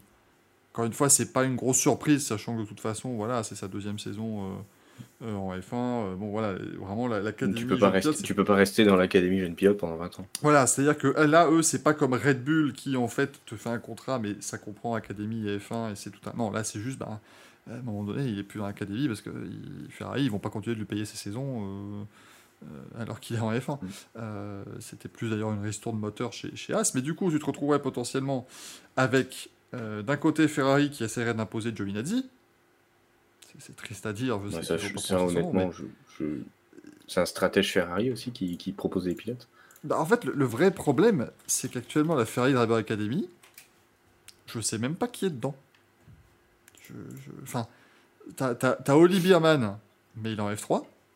Donc c'est un peu tôt quand Non, même. mais y a pas- y a- en dessous, il n'y a personne. hein. C'est, c'est un peu tôt. Euh, Enfin voilà, t'as. En fait, ce qui est compliqué pour As, c'est que je pense qu'ils sont très contents. As est très content d'être euh, motorisé par Ferrari. Ils ont fait les usines à, à côté, hein, c'est du pot de conneries. Mhm. Euh, ils travaillent ensemble, ils ont toutes les améliorations de Ferrari en direct. Donc ils ont vraiment, on voit Magnussen sur certaines courses, quand il arrive à jouer du, du top 5, bon, la voiture est très bonne. Quand même, de voir une As comme ça, on a vu Steiner tellement heureux euh, par rapport aux dernières saisons. Donc pour moi, ils vont, As ne veut continuer à, à être euh, motorisé par Ferrari et avoir toutes ces aides-là en donnant de l'argent à Ferrari et en acceptant d'avoir un pilote. Mais le problème, c'est que, bah, comme tu disais, Ferrari n'a pas de pilote, spécialement de pilote. Et mettre Giovinazzi, euh, ouais, c'est vraiment le truc de bon, bah écoute, je dois te donner un pilote, mais bon, si tu veux, je te donne celui-là. quoi. Parce que Giovinazzi n'est évidemment plus pilote Académie, mais il reste pilote euh, Mhm. d'essai Ferrari. T'as Robert Schwartzmann, qui Oui, mais. n'a pas de programme cette année. Il est pilote d'essai euh, pour Ferrari, mais j'ai pas l'impression qu'il ait piloté grand chose. Puis de toute façon, bah, il est russe, donc ça aide pas.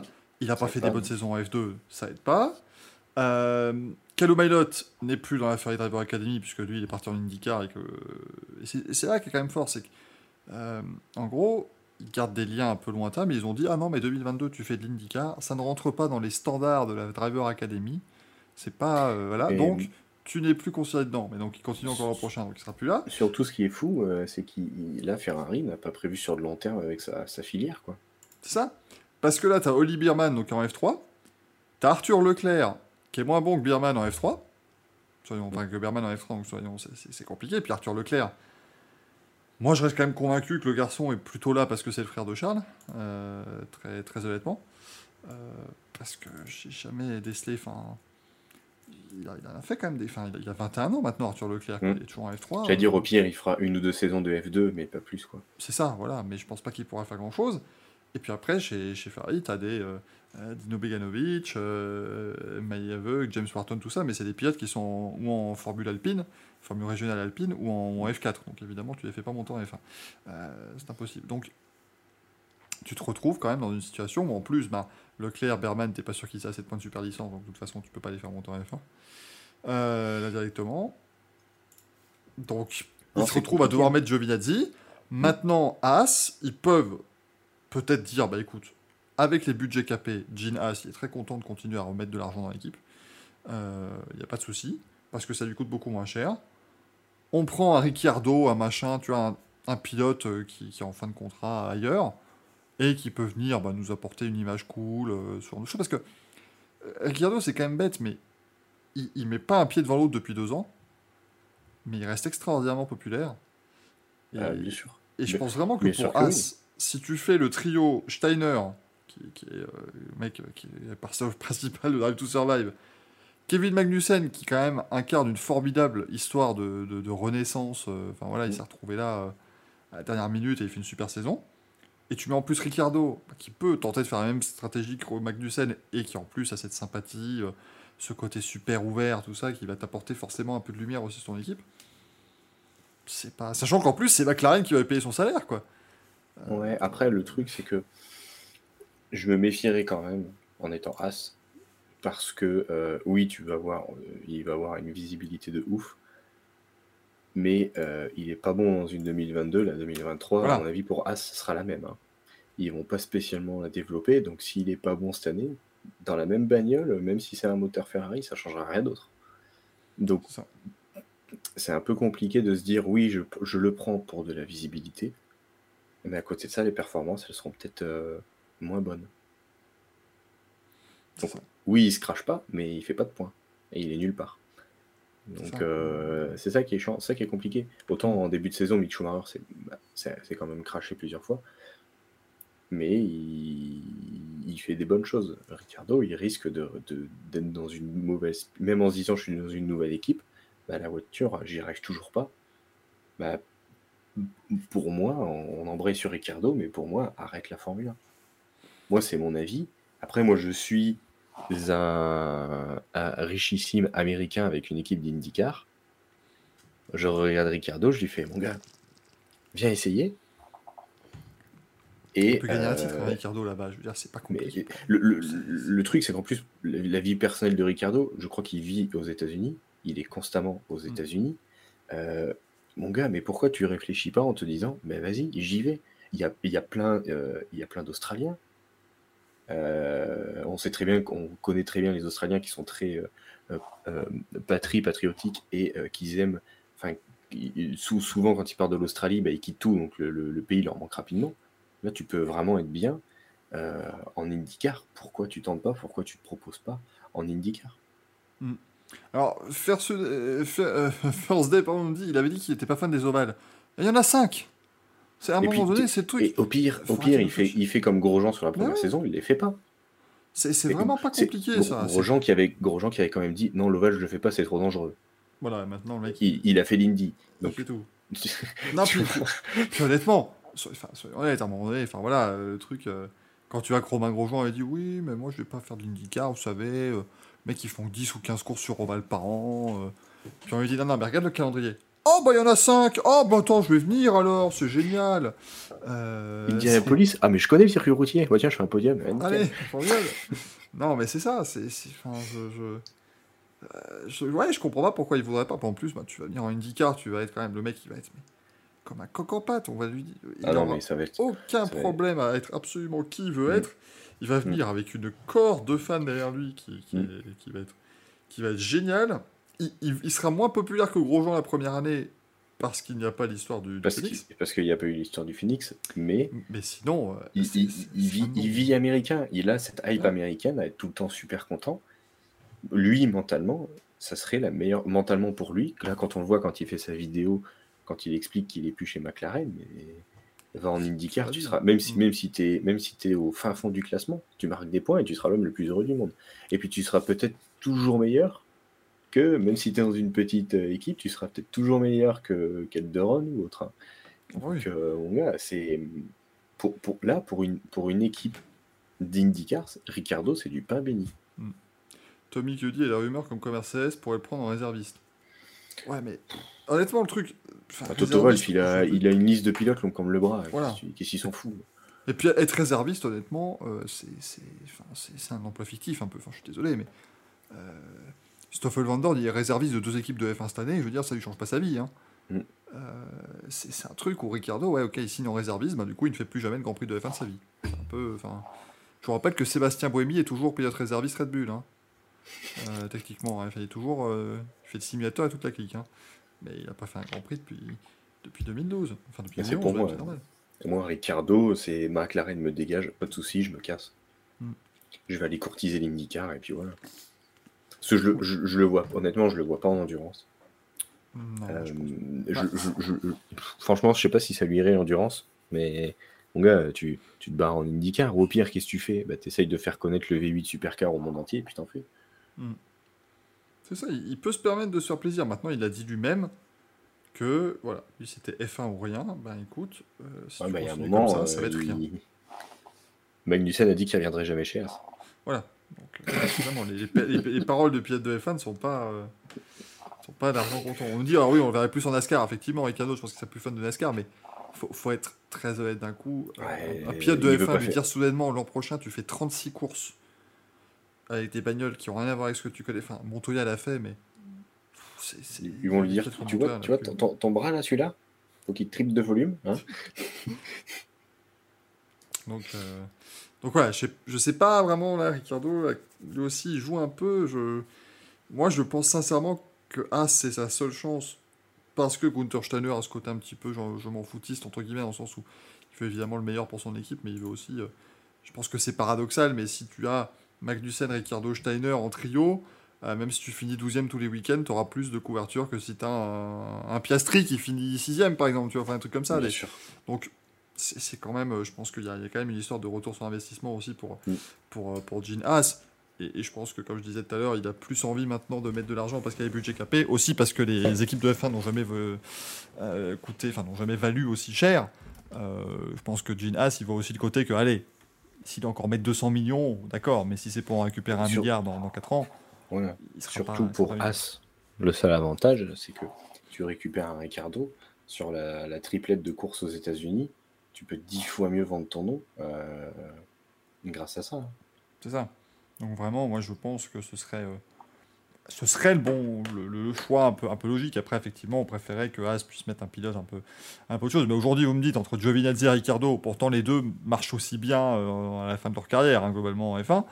Euh, mais, je prends quand même Ricardo parce que Giovinazzi, c'est- l'emmerdement absolu. Je suis désolé, j'ai rien contre le, le bonhomme euh, Antonio Giovinazzi, mais il a- fait des saisons pas dingues en Formule 1.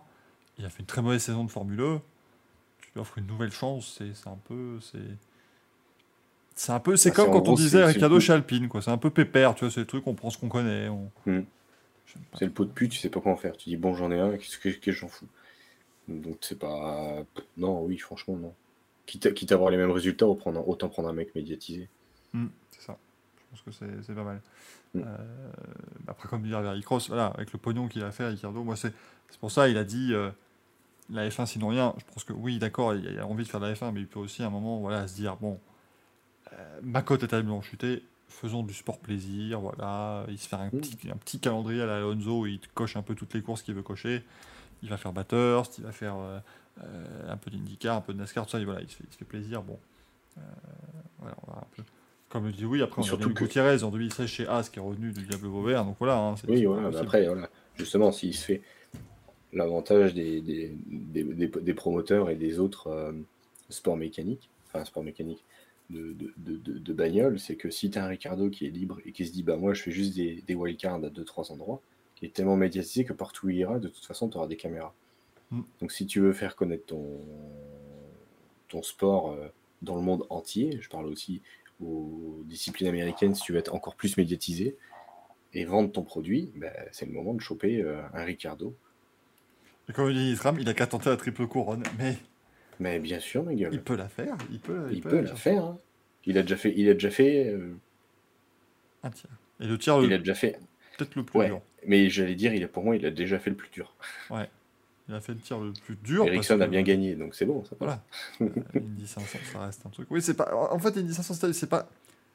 C'est pas si compliqué à gagner. Enfin, si, c'est très compliqué à gagner, bien sûr. Mais ce que je veux dire, c'est que déjà, il faut que ta voiture soit bonne. Ça fait déjà la Mm. majorité du boulot. Et après, bah, Si Eh. ta voiture est bonne et que tu es au bon endroit au bon moment, Voilà. ce sera a à force de répétition. Tu regardes Ericsson, ça fait. euh, ça fait depuis 2019 qu'il est là, voilà, quatrième participation, il Mm. gagne parce qu'il a, il a connu, euh, il a fait les erreurs les deux premières années, il a, voilà, il a, il a, il a travaillé son Et puis sujet bon, bah, pour gagner. Voilà, bien sûr. Et puis quand tu. Bon, là, là, ça va changer, ça va changer le, le Mans. Mais tu avais juste à faire Toyota, tu faisais comme ça. Ouais, Toyota te faisait comme ça, et puis tu gagnais.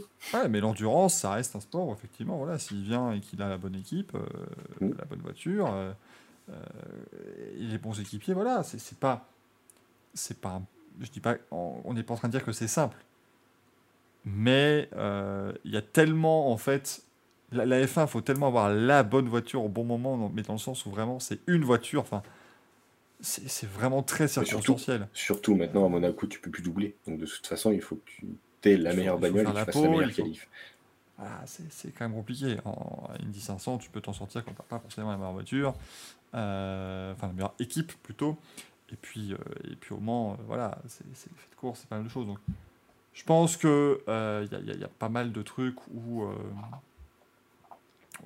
voilà, ça, ça peut être un défi s'il a envie, mais je pense que c'est pas forcément son, son plaisir. Mais là, je pense qu'il ne devrait pas forcément s'accrocher à tout prix à la F1 parce qu'il a vraiment le risque de faire encore 2-3 saisons. Et le problème, c'est que s'il refait 2-3 saisons très mauvaises, euh, comme chez McLaren, là, le côté sympathique avec un grand sourire ne marchera plus.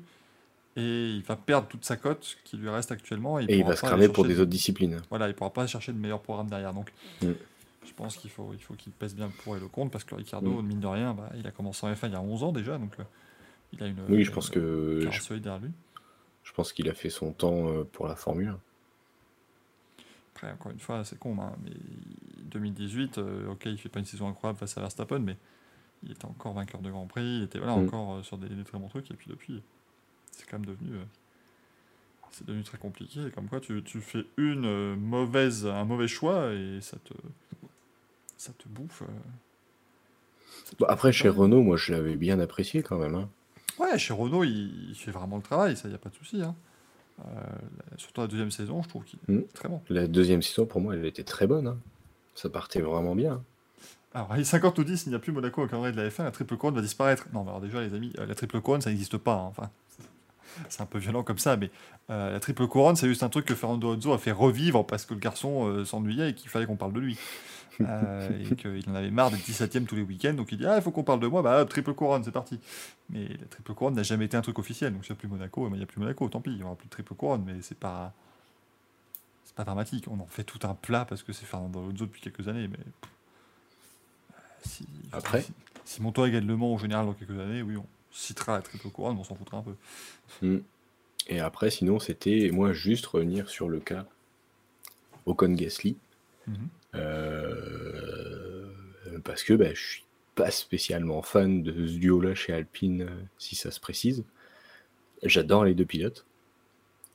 Euh, le problème, c'est que bah, on sait très bien qu'au bout d'un moment, ils s'entendaient pas. C'était pas forcément la joie. C'est forcément quand tu te bats euh, depuis toujours pour être le meilleur français, entre, entre autres, hein, pour essayer d'avoir les meilleurs baquets possibles. euh, bah, tu peux vite avoir une concurrence. Et si Gasly arrive chez Alpine, la saison prochaine, la, Alpine va vouloir jouer euh, la quatrième place du championnat. Le problème, c'est que pour moi, les pilotes vont se battre pour savoir qui sera numéro 1. Ça. Parce que là, on a Ocon Alonso. Pour moi, Alonso, il n'a plus rien à prouver. De savoir qui est numéro 1 ou pas, euh, je pense que Alonso, il n'a rien à prouver sur tout ce qu'il a montré sur sa carrière. On voit très bien que Alpine a, préfère donner des points souvent à Ocon en figeant les places, même si des fois c'est Alonso qui mérite un peu plus sur certaines courses, euh, pour sécuriser les points au championnat, pour être quatrième de sûr. Mais après, euh, Alonso, du coup, il se retrouve toujours derrière au championnat. Mm. Là, le problème, c'est que Ocon Gasly, eux, ils vont se battre pour être numéro 1. Je sais pas si ils arriveraient à jouer euh, team, pl- team player à fond, euh, comme pourrait le faire Alonso, même si Alonso il râle. Il, il- il respecte quand même les consignes d'équipe. Euh, je sais pas si. Enfin, on a vu Alonso Ocon de, quand Ocon a gagné se faire des grands câlins. Je sais pas s'ils se font des grands câlins si un des deux gagne une course avant l'autre. C'est ça. C'était dans des circonstances euh, étonnantes, donc voilà, c'était inattendu. Mais euh, là, euh, Nitra me dit la F1, c'est pas une courte récré d'enfants de primaire, l'excuse de ils ne s'entendent pas est débile. Ouais, mais tu sais, imagine, effectivement. En gros, le truc, c'est on dit pas. voilà, Ils peuvent pas se blairer, ok. En tout cas, c'est ce qui est annoncé. Après, est-ce que c'est vraiment le cas? Bon. Mais déjà, oui, après on annonce toujours. Imaginons, ils peuvent vraiment pas se blairer. Oui, en soi, tu les mets ensemble dans l'équipe, ça veut pas dire que ils vont pas pouvoir faire avancer l'équipe ensemble. Enfin voilà, c'est pas. Oui, mais, bien sûr. mais ça reste que si un jour Alpine joue le titre et que les deux vont jouer le titre, bah s'ils peuvent pas se blairer, euh, forcément qu'en piste, à un moment donné, ça va avoir plus d'occasions de péter que si tu prends deux pilotes qui s'entendent super bien. Mm. Euh, même si tu vas me sortir Hamilton Rosberg, ils s'entendaient très bien, oui, ça peut arriver, mais on a vu déjà avec deux pilotes qui s'entendent extrêmement bien comment leur ego peut complètement changer la donne. Euh, et cette bataille pour la, la lutte sup- suprême. Et, et ensuite, bah, si tu mets des pilotes qui déjà peuvent pas se blairer de base, bah, imagine le jour où ils vont jouer, ils vont jouer des, vrais, des vraies places. Quoi. Donc, c'est un jeu dangereux. En fait, c'est ça, qui, en fait, c'est ça, qui peuvent pas se blairer. On s'en fout. Mais c'est juste que il faudrait pas que ça nuise au fur et à mesure à Alpine. Euh, parce qu'on a très bien vu, on, voilà, c'est, on pense au, au truc récent, mais l'accrochage justement, euh, Ricardo Verstappen, des, des conneries comme ça. Mm. Ou quand à Bakou, bah, ils se rentrent dedans, les deux, bah, euh, ça peut très bien arriver chez Alpine parce que bah, les deux, ils vont pas, ils vont pas s'entendre en fait. et, et les deux, quand ils se rentrent dedans à Bakou, c'est parce qu'ils veulent chacun montrer que l'autre, euh, l'autre est moins bon et, et c'est Oui. le meilleur. Et, Ben puis oui. Finalement, ils se mettent des coups de roue pendant tout le, tout le- tout le Grand Prix et puis voilà, ils finissent par s'accrocher. on, on le, on le voit aussi, euh, bah, justement, euh, euh, euh, Ricardo Norris. Norris, de temps en temps, quand Ricardo était devant, Norris a tout de suite dit je, je dois être devant, je dois être devant. Euh, bon, il a toujours respecté les consignes, mais euh, si au bout de 3-4 fois, tu aurais plusieurs grands prix, euh, bah, ils te font la même chose, je pense qu'à un moment, il y en a qui va dire écoute, tu sais quoi, moi j'y vais, et puis tant pis.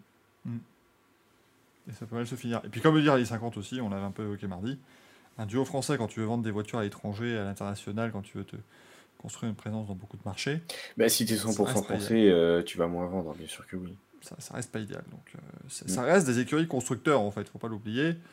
Euh, Il y a quand même tout, tout un, tout un système constructeur, et c'est vrai que, du coup, Mick Schumacher, ça fait pas forcément rêver sur le papier, en tant que pilote, en tant que rapidité du gaillard.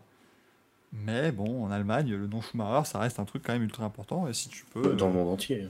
Euh, dans le monde entier d'ailleurs, mais euh, si tu peux un peu reconquérir le marché allemand, enfin surtout que, tu vois, Alpine qui veut aller dans la voiture un peu sportive électrique, euh, l'Allemagne c'est quand même un pays où la voiture sportive peut encore très bien se vendre et euh, tu peux en plus très bien t'en servir. Mhm. Euh, donc, donc voilà, ça peut quand même être un marché très important pour eux. Et il va falloir voir évidemment ce que, ce que ça. Euh, et Nico dit Gasly peut finir chez McLaren aussi si le contrat avec Piastri n'est pas homologué. Oui, oui, McLaren, Oui, ça devrait être leur sûr. seule possibilité parce que s'ils sont obligés d'aller chercher un Schumacher ou n'importe qui d'autre, c'est ils seront de toute façon perdants par rapport à ce qu'ils ont. euh, pas forcément par rapport à ce qu'ils ont maintenant, mais par rapport à ce qu'ils auraient pu avoir avec Piastri. En fait, tu vois, le seul, là, le, problème, c'est même limite euh, plus pour Gasly. Parce que si euh, Piastri ça foire, que McLaren se dit bon bah vas-y, de toute façon, comme Red Bull a très clairement annoncé que si quelqu'un payait, il pouvait partir, le problème pour Gasly, c'est qu'il va se dire ok, je vais chez quelqu'un d'autre, mais il y a déjà quelqu'un qui est là depuis longtemps. Mm. Quelqu'un qui a déjà gagné, quelqu'un qui a fait des podiums. Pas Norris, encore gagné. Ocon. Norris, euh. Euh, Norris, oui, pardon. Mais euh, des mecs qui ont déjà fait des podiums. Euh, donc, du coup, tu arrives dans un nouveau truc où toi, tu, tu sais que tu as un coup de volant qui est pareil, voire peut-être meilleur. Tu peux. euh, et surtout quand tu vois. euh, là, tu vois, c'est pareil. Tu- Norris a beaucoup changé quand même depuis, depuis un certain temps. Mm. On voyait qu'au début, il- quand il est arrivé, c'était vraiment le mec très très cool. Euh, et, et là, maintenant, je trouve qu'il est de moins en moins médiatisé. Il est de plus en plus enfermé, on va dire. On, on le voit beaucoup moins qu'avant. Mm. Il est très concentré sur ce qu'il fait. Euh, donc, du coup, ça peut peut-être. Lui, il se concentre sur être le numéro 1 de McLaren, parce que, à mon avis, Brown derrière doit le pousser au maximum. Si t'as un Gasly qui arrive, c'est pas pareil. C'est ça, c'est ça. Après, on, passe le bonjour à Pato Howard. Oui, non, Pato Howard qui était le numéro, numéro 2 dans la liste de succession de McLaren, puis maintenant il, il a vu 10 pilotes lui passer devant. Euh, voilà, je pense qu'il sait qu'il va faire de l'IndyCar toute sa vie et ça lui fera pas de mal. Euh, Mm. Qu'il aille chercher 2-3 titres là-bas. Donc c'est vrai que c'est cette saison de transfert, enfin là c'est compliqué.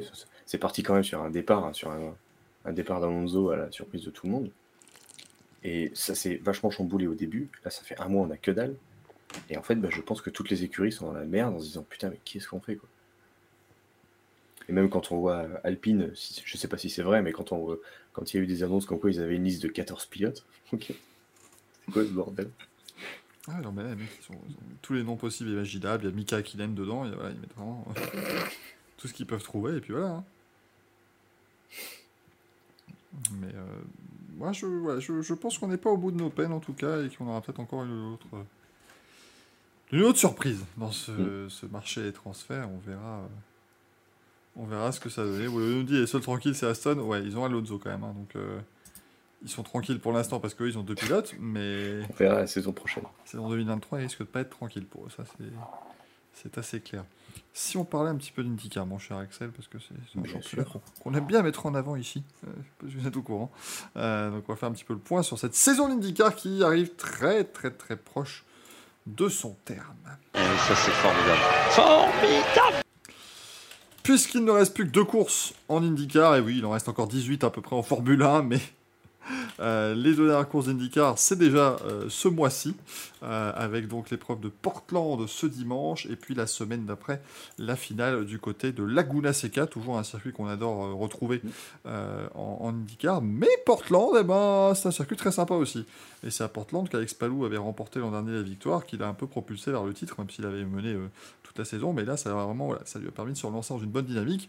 Et une bonne dynamique, il va en falloir à pas mal de pilotes euh, ce week-end, parce qu'autant vous dire que on a, on vient de vous parler d'un bordel hein, avec euh, les, les, transferts en F1, mais alors au niveau foutoir, on est pas mal en IndyCar cette saison, puisqu'ils sont encore 7 à pouvoir jouer le titre. Euh, pas à cause de séances de qualification complètement pétées ou quoi que ce soit comme d'autres championnats, simplement parce que personne n'a vraiment voulu prendre en main ce championnat IndyCar pour l'instant, mais c'est assez, euh, assez embêtant. Will Power est en tête du championnat avec 3 points d'avance sur Joseph Newgarden, qui a gagné un tiers des courses cette année, Newgarden.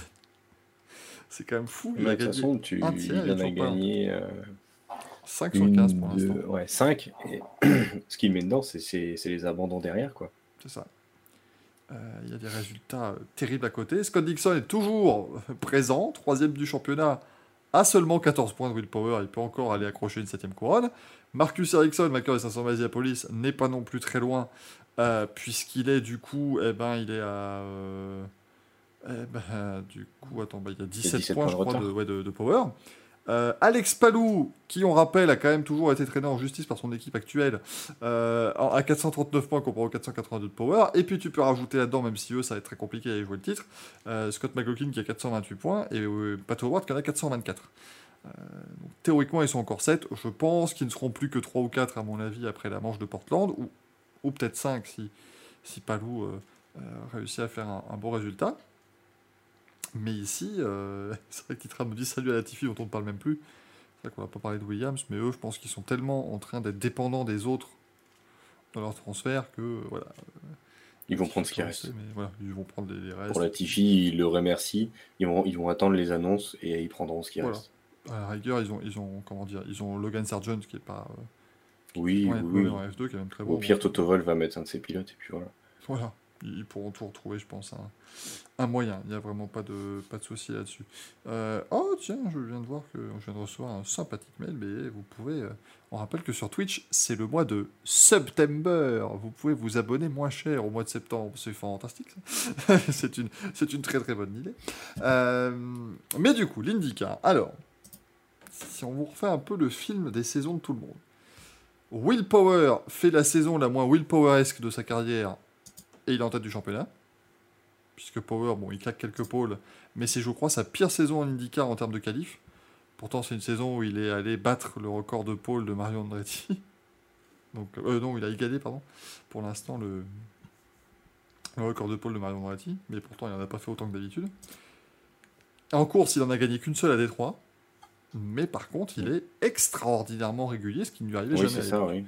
oui. Euh, il arrive vraiment à être très très très régulier cette saison le power. Donc ça, ça joue évidemment en sa faveur. Maintenant, le truc, c'est qu'il est dans une situation où il va peut-être falloir aller chercher une deuxième victoire cette année. Et Portland, il peut le faire parce qu'il est très bon. Euh, mais il va peut-être falloir justement faire un deuxième, euh, une deuxième victoire pour aller se mettre un petit gap avant Laguna Seca. Mm. Circuit où il a un petit- peu plus de mal depuis qu'on y retourne. Euh, mais pour l'instant, cette saison, Will Power, c'est une victoire, mais 7 podiums euh, et 4 pôles. Alors, c'est pas sa pire saison du tout, puisqu'il en a fait qu'une en, en 2021, mais en tout cas, 4 pôles cette année. Euh, donc là, tu as Power en tête du championnat. Joseph Newgarden, lui, c'est tout l'inverse. Puisque Joseph Newgarden le- a gagné 5 fois. Ouais, c'est le tu sais, c'est pareil. Soit il gagne, ça. soit il... S'il gagne, il finit très loin, mais c'est pas de sa faute. C'est ça qui est euh, paradoxal, mais il gagne 5 fois, mais il a fini 5 fois sur le podium. Mm. C'est- Bien sûr. Et puis, il n'y a pas. euh, C'est où qui se fait percuter euh, par l'arrière? Je crois que c'est lui, non? Euh, Il y a une course où bah, il n'y a pas. Je crois qu'il il- il se fait taper. euh, Il se fait taper. Je crois que c'est lui. Euh, bah, y a- si tu regardes ses mauvais résultats, il finit 16ème à Saint Petersburg et je, Ouais. je crois qu'il fait juste une mauvaise course. Il, il se retrouve pas bien sur la Non, mais je crois que c'est- au round 5 où il finit 25ème. Euh, ah, demande s'il au Grand il pas oui, il s'est peut-être fait percuter ouais, sous la pluie. Ah, c'était Indiana. Non, c'était pas, c'était pas, c'était pas New Garden alors. Mais il fait 14ème à Barber, 25ème donc au Grand Prix d'Indianapolis, 13ème aux 500 miles où il était un peu transparent, euh, Mm. malheureusement. Je pense que c'est, je pense que malheureusement, c'est les points de, de, de cette course-là qui, qui lui manquent pour être titré. Ouais, pour l'instant, bah, il, en, ouais, il, en, il en manque en fait beaucoup. Tu vois, l'Iowa, il finit euh, dernier, parce qu'il enfin, il finit 24ème parce qu'il se crache sur casse de suspension, alors qu'il avait gagné la course à prendre la tête du championnat.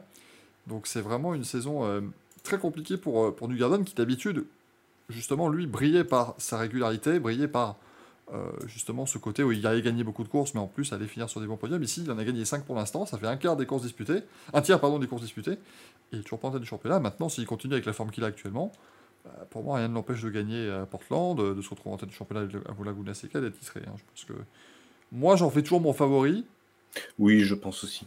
Mais Parce que euh, bah, il a, c'est su- même si même si Power est régulier, pour moi, New Garden a quand même gagné plus de courses. Donc euh, il a il a le rythme pour être constamment devant, enfin de, de savoir gagner. Donc ça veut dire aussi en IndyCar d'avoir une bonne stratégie, de bien gérer ses pneus de bien gérer son essence et de s'arrêter au bon moment. C'est surtout ça euh, qui est important en IndyCar. Et je- du coup, cette saison, il le maîtrise super bien au vu de toutes ses victoires. Pour moi, c'est lui qui devrait titrer à la fin de la saison. Pour moi, c'est quand même celui qui mérite le plus parce que Mm. en, Bien sûr. en- en gros, le, le thème, c'est un peu qui va prendre vraiment le contrôle du championnat. En fait, c'est New Garden qui a le contrôle du championnat depuis le début. Mais comme il a fini euh, à des places euh, infâmes euh, à plein de moments, en fait, il n'est pas en tête justement à cause de tout ça. Parce Mais- qu'après, c'est, c'est comme Ericsson, hein, il est toujours titrable, mais c'est, c'est grâce à sa victoire, Mm. à l'Indy qui lui double les points, qui, qui permettent d'être aussi haut. Quoi. Parce que s'il n'y a, pas y a pas cette victoire, bah, il est plus sur, pour moi, de la huitième place. Quoi. Et il n'est pas quatrième. Et, et- et là, le truc, c'est que si tu regardes, euh, en fait, Penske a fait des essais à Portland récemment, et Ganassi les a fait à Laguna Seca. Donc, Oui. euh, tu te dis, Ganassi, c'est pas con, parce que s'ils arrivent encore dans une position plutôt bien, bah, peut-être qu'ils peuvent Mm. utiliser ce qu'ils ont appris à Laguna Seca pour briller sur la dernière manche, mais le problème, c'est que Mm. si les Penske dominent Portland ce week-end, Oui. tu te retrouves à 40 points et tu peux pas jouer le Eh titre. oui. Ah oui, voilà, tu peux vite te retrouver, euh, même si tu es C'est- bon, bah, les autres, si, si tu as toutes, les- toutes les autres bagnoles qui sont meilleures, tu vas vite, t'es vite au loin. Donc, euh, à mon avis, tu as voilà, les, les- les deux, les deux écuries qui jouent leur circuit favori avec la- le meilleur réglage pour essayer de mettre le plus de points euh, au- à l'autre, hein, de toute façon. C'est ça. T'as Scott Dixon qui, lui, ben écoute, hein, de toute façon, il, il a déjà gagné six fois le titre, hein, donc ça lui pose pas de problème d'en gagner un septième. Euh, il a gagné deux fois cette année, trois fois sur le podium, euh, une seule pole position. C'est encore une saison relativement discrète. Après, ça reste, enfin, moi, je, reste euh, fasciné par ce bonhomme. Rendez-vous compte que depuis, si on ne prend pas les, années Champ Car, même s'il était encore, enfin, kart pardon à l'époque, même s'il était encore bon, mais donc il arrive en IndyCar en 2003 euh, en- dans, ce qui est, dans ce qui est devenu IndyCar en tout cas, sa position moyenne à l'arrivée, c'est 7ème. Mm. Mais, mais en en 327 courses, enfin, moi je, je, je, je trouve fou, ça hein. incroyable. C'est- comme si tu avais un Alonso qui arrive au même moment, qui n'était jamais parti, qui, était, qui, avait tout, qui a toujours eu un, un énorme coup de volant avec des, des- des bonnes bagnoles, et que le mec, bah là, euh, c'est exactement pareil. C'est comme si là, tu avais Alonso qui jouait euh, le titre et qui était troisième du championnat. T'imagines le- la, la ferveur que ça ferait. Dixon, oh, j'aimerais quand même replacer, en fait, le, le- le- mec est tellement euh, chirurgical qu'on s'en rend jamais compte, mais si tu lis juste les stats, le, le monsieur te rend compte que c'est un des meilleurs pilotes de, de l'histoire de la discipline. Depuis 2006, c'était il y a 16 ans. Depuis 2006, il a fini une seule fois en dehors du top 5 du championnat. C'est- c'est- c'est- Et il finit sixième, hein. C'est pas, Oui, non plus l'année voilà. où il fait 12. Hein. Enfin, il, est, il est- il est hallucinant. C'est- Si t'enlèves, en, en 2004, il fait 10 du championnat et en 2005, 13e, mais parce qu'il avait en fait le, moteur Toyota qui était le, plus haut moteur du, du, championnat, et vraiment, sa, sa voiture était une brouette cette année-là. Mais sinon, il finit toutes les autres saisons dans le top 5, sauf 2016 où il est 6e. C'est, vraiment stratosphérique. Et le truc, c'est qu'il ne. Même dans ces dernières années où on a l'impression qu'il n'est pas, euh, pas aussi bon, ben, il est encore là. Tu vois, il finit. Pour l'instant, il est à 6,6 en moyenne à l'arrivée, 7,4 l'an dernier. C'est des, stats qui sont ses stats de carrière. Quoi. Quand il gagne le titre en 2020, il finit en moyenne 5e euh, lors, de- lors des courses de la saison. Donc vraiment, c'est un bonhomme complètement fou. Et c'est pour ça que on peut pas le jeter encore euh, de la lutte pour le titre. Il suffit qu'à Portland, il va faire une très belle perf. Mm. Et, si tu as un Dixon qui joue le titre à la dernière course, c'est pas synonyme de titre, mais il peut vraiment aller le chercher. Donc il donc, euh, faut toujours faire attention à, à Scott Dixon. Marcus Ericsson, lui, voilà, il est à 17 points, c'est pas beaucoup. Euh, maintenant, Ericsson, il est, il est- il est- il est- en fait, il est très constant. Ça, c'est très bon pour lui. Mais il est plus constant, on va dire, 4, 5, 6e place. J'allais dire, oui, il est plus constant sur la quatrième place que, que sur le podium. Il a, il a gagné euh, les 500 mètres d'Iapolis, mais il a fini trois fois sur le podium pour l'instant. Ce qu'il ce qu'il faut sinon, c'est des, des courses à rebondissement de malade et qu'il échappe à, à chaque fois au soit à un accrochage ou qu'il soit à chaque fois, euh, s'il y a un, un yellow flag, qui pite au bon moment. Enfin voilà, là c'est vraiment, sur les deux dernières courses, ça va vraiment être des, des coups de chance sur de la stratégie pour battre euh, New Garden ou Power, de toute façon. C'est pour ça que ça me, ça me semble vraiment compliqué pour, euh, pour Ericsson, mais tu sais, c'est la même chose que tout. Mais imaginons Power se fait percuter au départ à, à- Mm. à Portland ce week-end, ce qui est tout à fait possible parce qu'il y a toujours du grabuge. il se fait percuter au départ, il doit abandonner, Ericsson gagne à la surprise générale. Tu, tu, tu, tu redistribues toutes les cartes. Parce que surtout que, surtout que euh, hormis ça, même si Power il, il- il se loupe un moment, il arrive toujours très bien à monter dans le paquet. Oui. Donc euh, le, le truc, c'est qu'hormis ça, hormis ouais, un accrochage à un abandon, les mecs normalement ils ont une voie royale. C'est ça, ça me paraît, euh, ça me paraît compliqué pour lui, mais bon, on va voir ce que ça va donner. Alex Palou, lui, lui, c'est, il a pas encore gagné une course cette année. Euh, Ah, c'est plus compliqué. ouais. Et puis, puis je, je continue de penser que même s'il dit que ça va, si Ganassi lui a enfin parlé, la situation actuelle avec son, enfin, le mec est quand même actuellement traîné en justice par sa propre équipe. Moi, je, je peux, je, pense que tu peux Là, pas. là, tu, là, tu peux le dire, le groupe vise bien. Oui, là, Voilà, tu peux le dire. c'est pas possible, quoi. C'est le mec. euh, euh, il a fini 5 fois sur le podium cette saison quand même, donc il arrive quand même Bah oui, il a fait des bons résultats. hein. Il arrive à garder une belle, euh, une belle constance, mais je pense que ça va être un petit peu trop court. Tout comme pour Scott McLaughlin et Pato Howard. McLaughlin, lui, euh, c'est encore une fois, enfin, il y a deux ans, il était encore en train de, euh, de casser des culs en supercar australien, euh, qui est quand même une discipline qui n'a rien à voir avec la monoplace, et maintenant il joue le titre en IndyCar pour sa deuxième saison, il a gagné euh, sa première course, enfin voilà, il fait, il fait quand même des, des super résultats pour le moment. Je pense que ce sera un peu court. Et Pato Howard, lui, il paye euh, pas mal de malchance aussi, malheureusement. Ouais. Euh, Howard, c'est vraiment beaucoup de problèmes plus que, plus que du pilotage. hein. Pour moi, lui, avec, avec McLaren, ils font une meilleure saison que l'an dernier. Vraiment.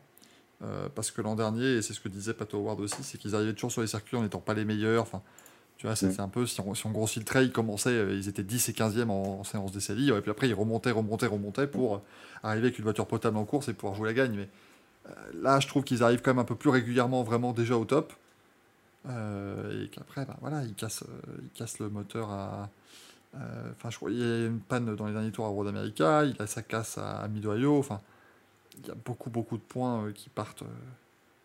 qui partent pour lui. Donc je pense que si McLaughlin ou, ou Howard sont champions cette année, c'est un énorme coup de théâtre. Bah, ça aussi. veut dire que si c'est ça, c'est les deux prochaines courses, on va regarder.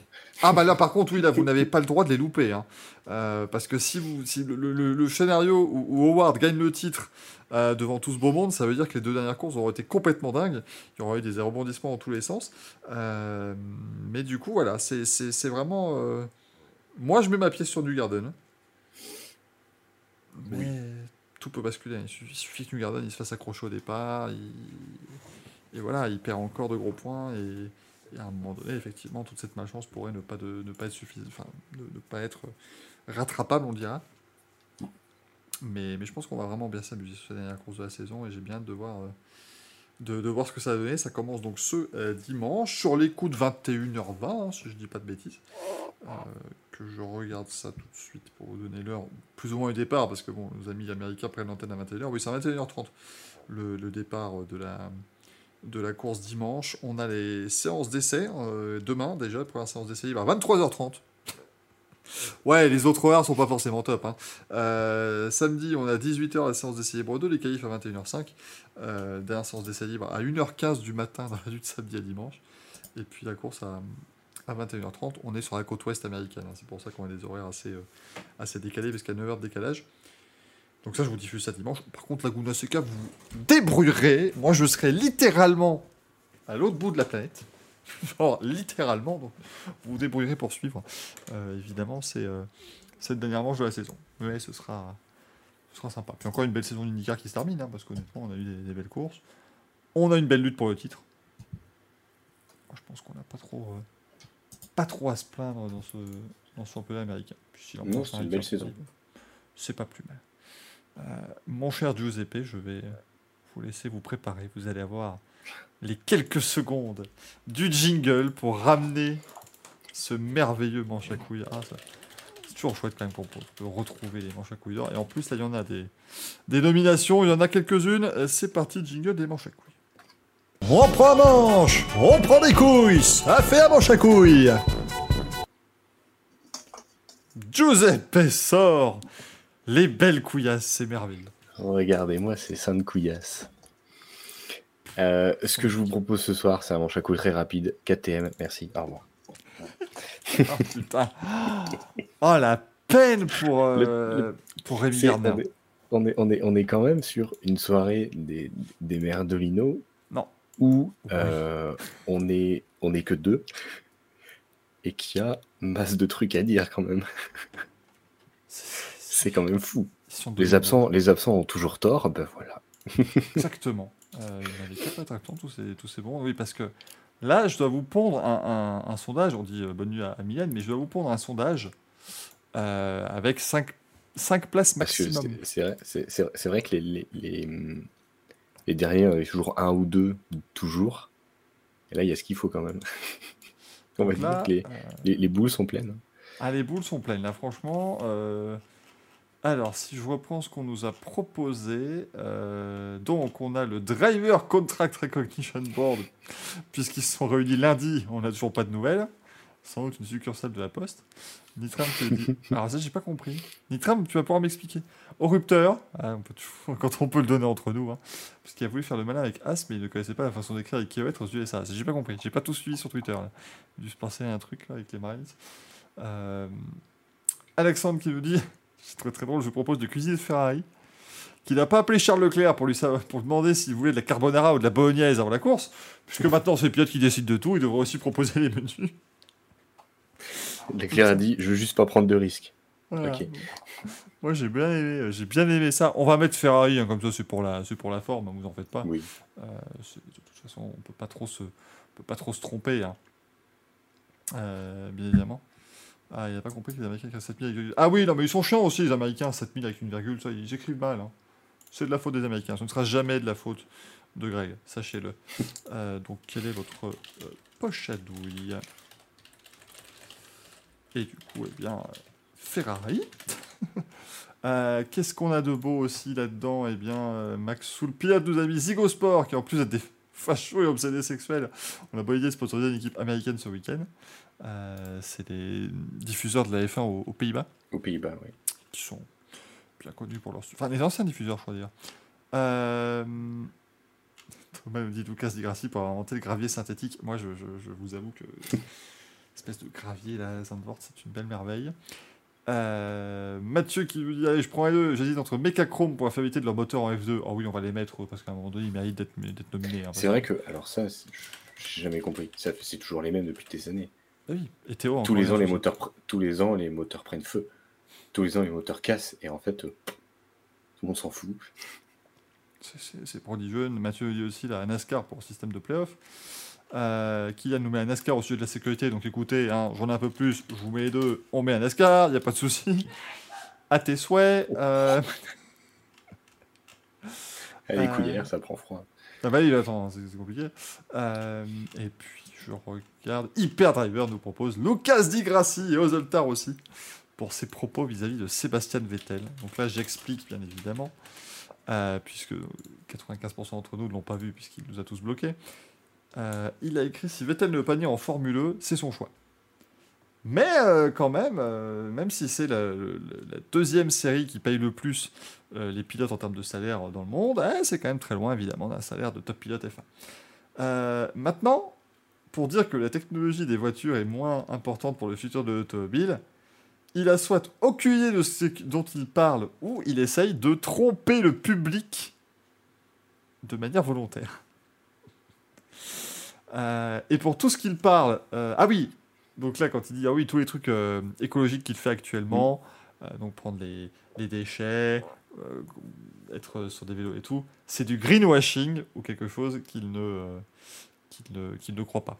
Donc globalement, euh, peu importe s'il aime ou s'il n'aime pas le championnat, il devrait le soutenir, c'est tout.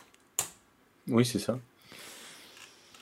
Donc euh, voilà, petite, euh, petite merveille de notre ami Lucas Di Grassi. Donc vous avez quand même quatre choix, hein, chers, chers amis. Bien évidemment, je vous mets comme d'habitude trois petites minutes pour voter. C'est fou le culot quand même de, de sortir des trucs comme ça. Le monsieur n'a pas, de- n'a pas de limite, quoi. C'est c'est assez. euh, c'est incroyable. Il fou, hein. Il se permet de payer Sébastien, se payer Sébastien Vettel, quoi. qui- Mais après, regarde, ça faisait un petit mot qui disait plus rien. Fallait bien qu'il fasse quelque chose. Attends. Il va se relancer au championnat, je pense. Là, il, va bien se, il va bien se replacer. C'est très malin de la part de, de Lucas Di Grassi. Moi, je le donne quand même à ceux qui ont inventé le gravier synthétique là, de, de j'ai juste vu une ou deux bricoles, mais j'ai absolument pas suivi. En fait, dans la chicane, Oui. euh, la, la chicane de la fin du tour à Zandvoort, là, où il y a Mm. un grand bac à gravier, il y a une bande d'environ euh, Oui, qui a une 60 couleur, centimètres. d'une couleur différente. Oui, parce qu'en fait, c'est des graviers, mais ils ont mis de la résine. Et donc, en gros, les graviers sont collés. Et du coup, c'est quasiment la méthode, si tu veux, pour faire de l'asphalte. Donc, c'est comme une bande. Mais en fait, c'est une bande en asphalte avec moins de, de, de grip, donc qui pénalise un petit peu, mais qui pénalise moins. euh, Enfin, qui comment, euh, gêne moins les pilotes derrière parce que tu mets pas les graviers sur la piste. Tu peux potentiellement avoir euh, une piste un peu plus propre. Ouais, donc en fait, si tu fais une erreur, c'est pas grave. Voilà, mais en fait, c'est, Tu peux, tu peux, tu peux tricher, tout le monde s'en fout. le truc, c'est que Parce que même si tu passes au fur et à mesure, tu déposes de la gomme. C'est ça, tu vas pouvoir commencer à Donc, déposer de la gomme. donc en, fait, en fait, tu vas déposer un petit peu de gomme, tu vas mettre un petit grip, et puis tu vas, ils vont jouer au fur et à mesure dessus. hein. Mais l'endroit où ils l'ont mis, tu fais jamais à cet endroit-là une faute où tu sors que de 20 cm. Bah, si, tu, si tu sors, tu vas tout droit en plus. Donc quand tu sors, t'es dans les graviers et basta. Donc c'est, c'est- ça aurait pour moi été plus utile à un autre endroit. Et puis de toute façon, Zandvoort, je leur je leur fais un petit papier cadeau parce que l'idée de mettre le DRS dans le banking en Dans le F1, mais pas en F2 et en F3. Bon, voilà. euh, J'ai lu que euh, les mecs de Zandvoort avaient dit ah, il va falloir s'attendre à ce que ce soit compliqué pour les pilotes. hein, ils vont devoir se battre. Que- quelle bonne idée de demander à des pilotes de se battre dans un virage type américain, hein, dans un virage d'ovale. C'est très malin, effectivement. euh, Avec un DRS ouvert, super. avec un DRS ouvert, ça va être, ça va être fabuleux.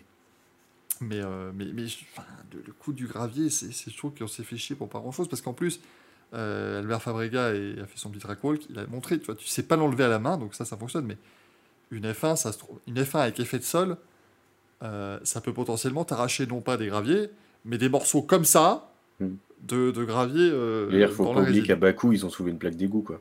Voilà, donc du coup, est-ce que c'est vraiment, euh, vraiment très malin? Je ne suis, je suis pas convaincu. Donc je le remets à Zandvoort, Ouais. on fait ça de manière générale, c'est- beau. c'est plus facile. Et C'est toi, mérité.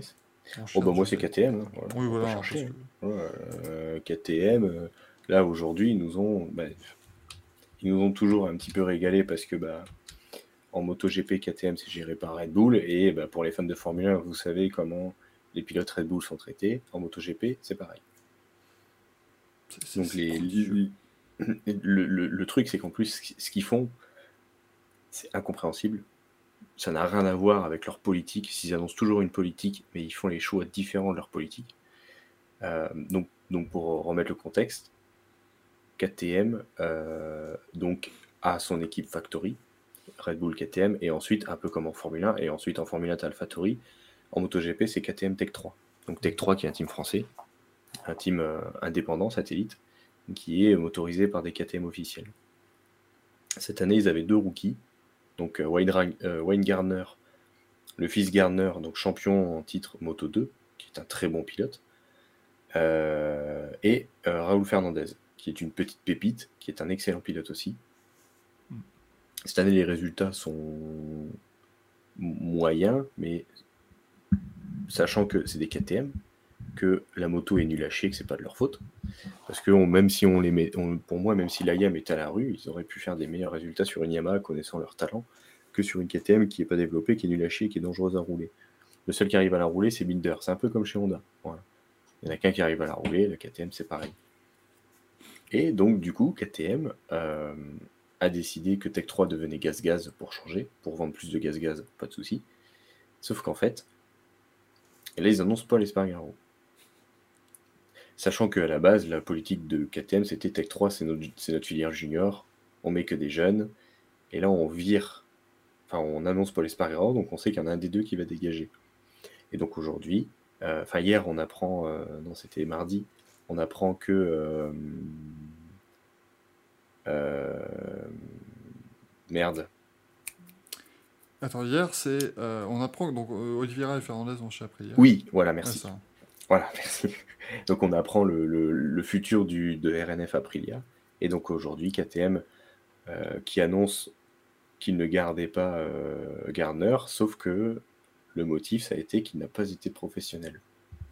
C'est Donc, incroyable. un Rémi Gardner, motif. hein, quand même, que gaillard qui il se bat depuis 15 ans, euh, enfin depuis 10 ans pour. euh, C'est un motif qui est totalement honteux. Surtout que Raúl Fernandez, qui a été moins bon, ils l'ont félicité de sa saison. Et, euh, et puis bah là, en fait, euh, non, on lui dit juste, ils ont juste dit, bah, il n'a pas été assez professionnel, sachant que Tech 3 c'est une écurie familiale et que Gardner y était quand il était plus jeune, donc il les connaît. Donc c'est, en fait, c'est comme si vous avez Ricciardo en Formule 1, comme il sourit tout le temps, lui, lui il n'est pas professionnel, il rigole tout le temps. Voilà. en gros, c'est ça. Donc c'est honteux ce qu'ils font. C'est, ça a toujours été, ils ont toujours viré des pilotes. Et voilà, le fait de reprendre Paul Espargaro, ok, euh, de virer tout le monde comme des malpropres parce qu'ils s'en foutent, c'est dégueulasse. De virer Raoul Fernandez et, Garner comme ça. Surtout que derrière, en plus, celui qui devrait revenir, c'est euh, Augusto, de la Moto 2, Augusto Fernandez, le... mais c'est pas encore fait. Donc euh, en fait, voilà, KTM fait du management ça la KTM, ils s'en foutent, ils prennent qui veulent, ils dégagent qui veulent. Ils ont personne de solide pour développer la bécane, mais ils s'en foutent. Ils ont juste du pognon et le reste, ils s'en foutent. Donc c'est un, c'est, un beau manche mérité, hein, de toute façon. Mais De toute façon, KTM, l'avantage, c'est que tu peux leur donner un manche pour l'ensemble de leur œuvre. en Ouais, même pour tout, hein. On on- on le, le- et le, le- le pi- le pire quand même, c'est que quand KTM sont arrivés, ils étaient fans de leur châssis euh, tubulaire qui fonctionne Tubulaire. pas du tout en MotoGP.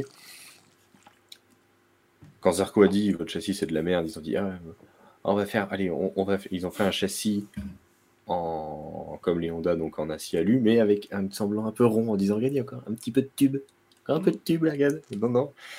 Et euh, à partir de ce moment-là, quand ils ont revu leur copie sur le châssis, bah, ils ont commencé à gagner des courses. Euh, ensuite, bah, la moto, elle s'est arrêtée de développer parce que pour moi, Pedrosa, ça fait quand même des années qu'il y est. Si ça marche pas, c'est pour une raison. Donc à un moment, il faut arrêter. Euh, Pedrosa, Calio, à un moment, il faut arrêter. Et puis, euh, bah oui, mais oui, mais les mecs, ils ils s'entêtent là-dessus. En fait, 75 ans les deux.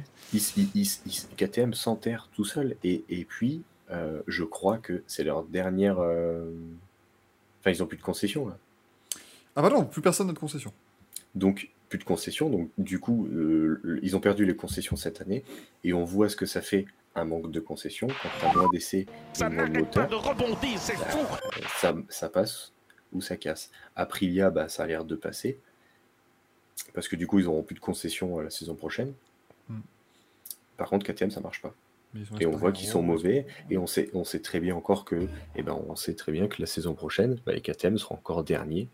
Et qu'on va voir les quatre derniers pilotes, ce sera les quatre KTM. Et que du coup, bah, ils vont jamais dire que c'est de leur faute. Ils vont dire que c'est les pilotes qui sont mauvais et ils vont les dégager. C'est triste pour Tech 3 qui, qui, qui avait l'impression d'avoir fait Et puis- et Tech passant 3 chez qui- KTM, euh, Ouais, et, Tech 3 en plus, euh, Ponchara, lui, il dit, il dit que dalle. Il dit Moi, je passe des bonnes soirées à discuter business avec Pete Bayer, donc moi, c'est l'éclate. Voilà, c'est tout. C'est que KTM, ça a de l'argent, donc il sait que de toute façon, pour Charal, lui, ce qu'il veut faire, c'est un peu comme Sauber. Lui, il veut faire, il veut, il, il veut faire vivre sa structure privée. KTM donne beaucoup d'argent, pas de souci. Voilà, c'est tout. C'est comme ça. hein. Nitra me dit KTM a juste à demander des ailerons à Red Bull. Ah, que tu m'as Oui, et puis, l'aileron de puis- F1, et puis- et machin. puis voilà, après, du coup, ils cherchent un peu comme Honda tous les, tous les prétextes parce qu'ils sont mauvais, parce que oui, bah, il y a des ailerons, oui, il y a ça, il y a ça, il y a ça. Non, mon gars, ta moto, elle est mauvaise, ta moto, elle est mauvaise. Surtout que là, on vire quand même deux pépites euh, de talent du MotoGP qu'on- que KTM a dégagé. Enfin, il y en a un qui reste. Et je Mais pense pas- que ça sera, ça il, il- il- il sera sur une moto qui sera bien meilleure. hein. Mm. Mais en plus, euh, je sais pas, je sais pas si, chez RNF si c'est de l'officiel ou pas les bécanes qu'ils auront la saison prochaine. Mais même s'il a une 2022, Bah, 2022, t'es euh, quoi c'est une, moto- c'est une moto qui gagne. Donc dans tous les cas, c'est bénéf pour lui. Il gagne de toute façon au, au change, même si les mauvais gens te diront mais la KTM a gagné en 2022 le Grand Prix d'Indonésie. Oliveira s'est imposé, mais bon, on va voir les conditions. Puis Oliveira s'est imposé parce que c'était une- il pleuvait, puis séchante et surtout qu'ils ont réduit le nombre de tours Oui, oui, sinon à la fin. à cause de la pluie. S'il y avait le nombre de tours total, ils se faisaient manger par Quartararo. Donc oui, ils ont gagné, mais quand ils gagnent avec Binder, c'est sur un coup de poker aussi, parce qu'il s'est très bien roulé sous la pluie avec des pneus slick. Mm. Donc c'était vraiment que il y a deux ans où la moto a gagné en perf pure. 2020, Mais c'est des vraies euh, victoires. euh, ah oui, pour le coup, 2020, qui c'est. Oliveira, etc. C'est de la vraie Oliveira et victoire. Binder, ils gagnent des victoires Ouais. incroyables. C'est de la vraie victoire en perf pure. Mais sinon, depuis, euh, voilà, c'est c'est- c'est moi, ce qui me fait mal au cœur, c'est de voir, par exemple, Garner partir comme ça, alors qu'ils sont entêtés avec Luke pendant des ans, en disant non, mais il faut, il faut trois ans pour s'adapter au MotoGP. Trois ans. Bah, mon gars, pourquoi tu le vires au bout de huit mois alors? C'est ça qui est Je fou. comprends les champions du monde, ils devraient euh, s'adapter plus vite. Oui, oui, bah, dites-le à Marquez alors. Dites-le à Rabat. Il y en a plein des pilotes moto. Oh putain, oui, Tito Rabat, j'avais oublié lui. Oh là. Mais oui, mais oui.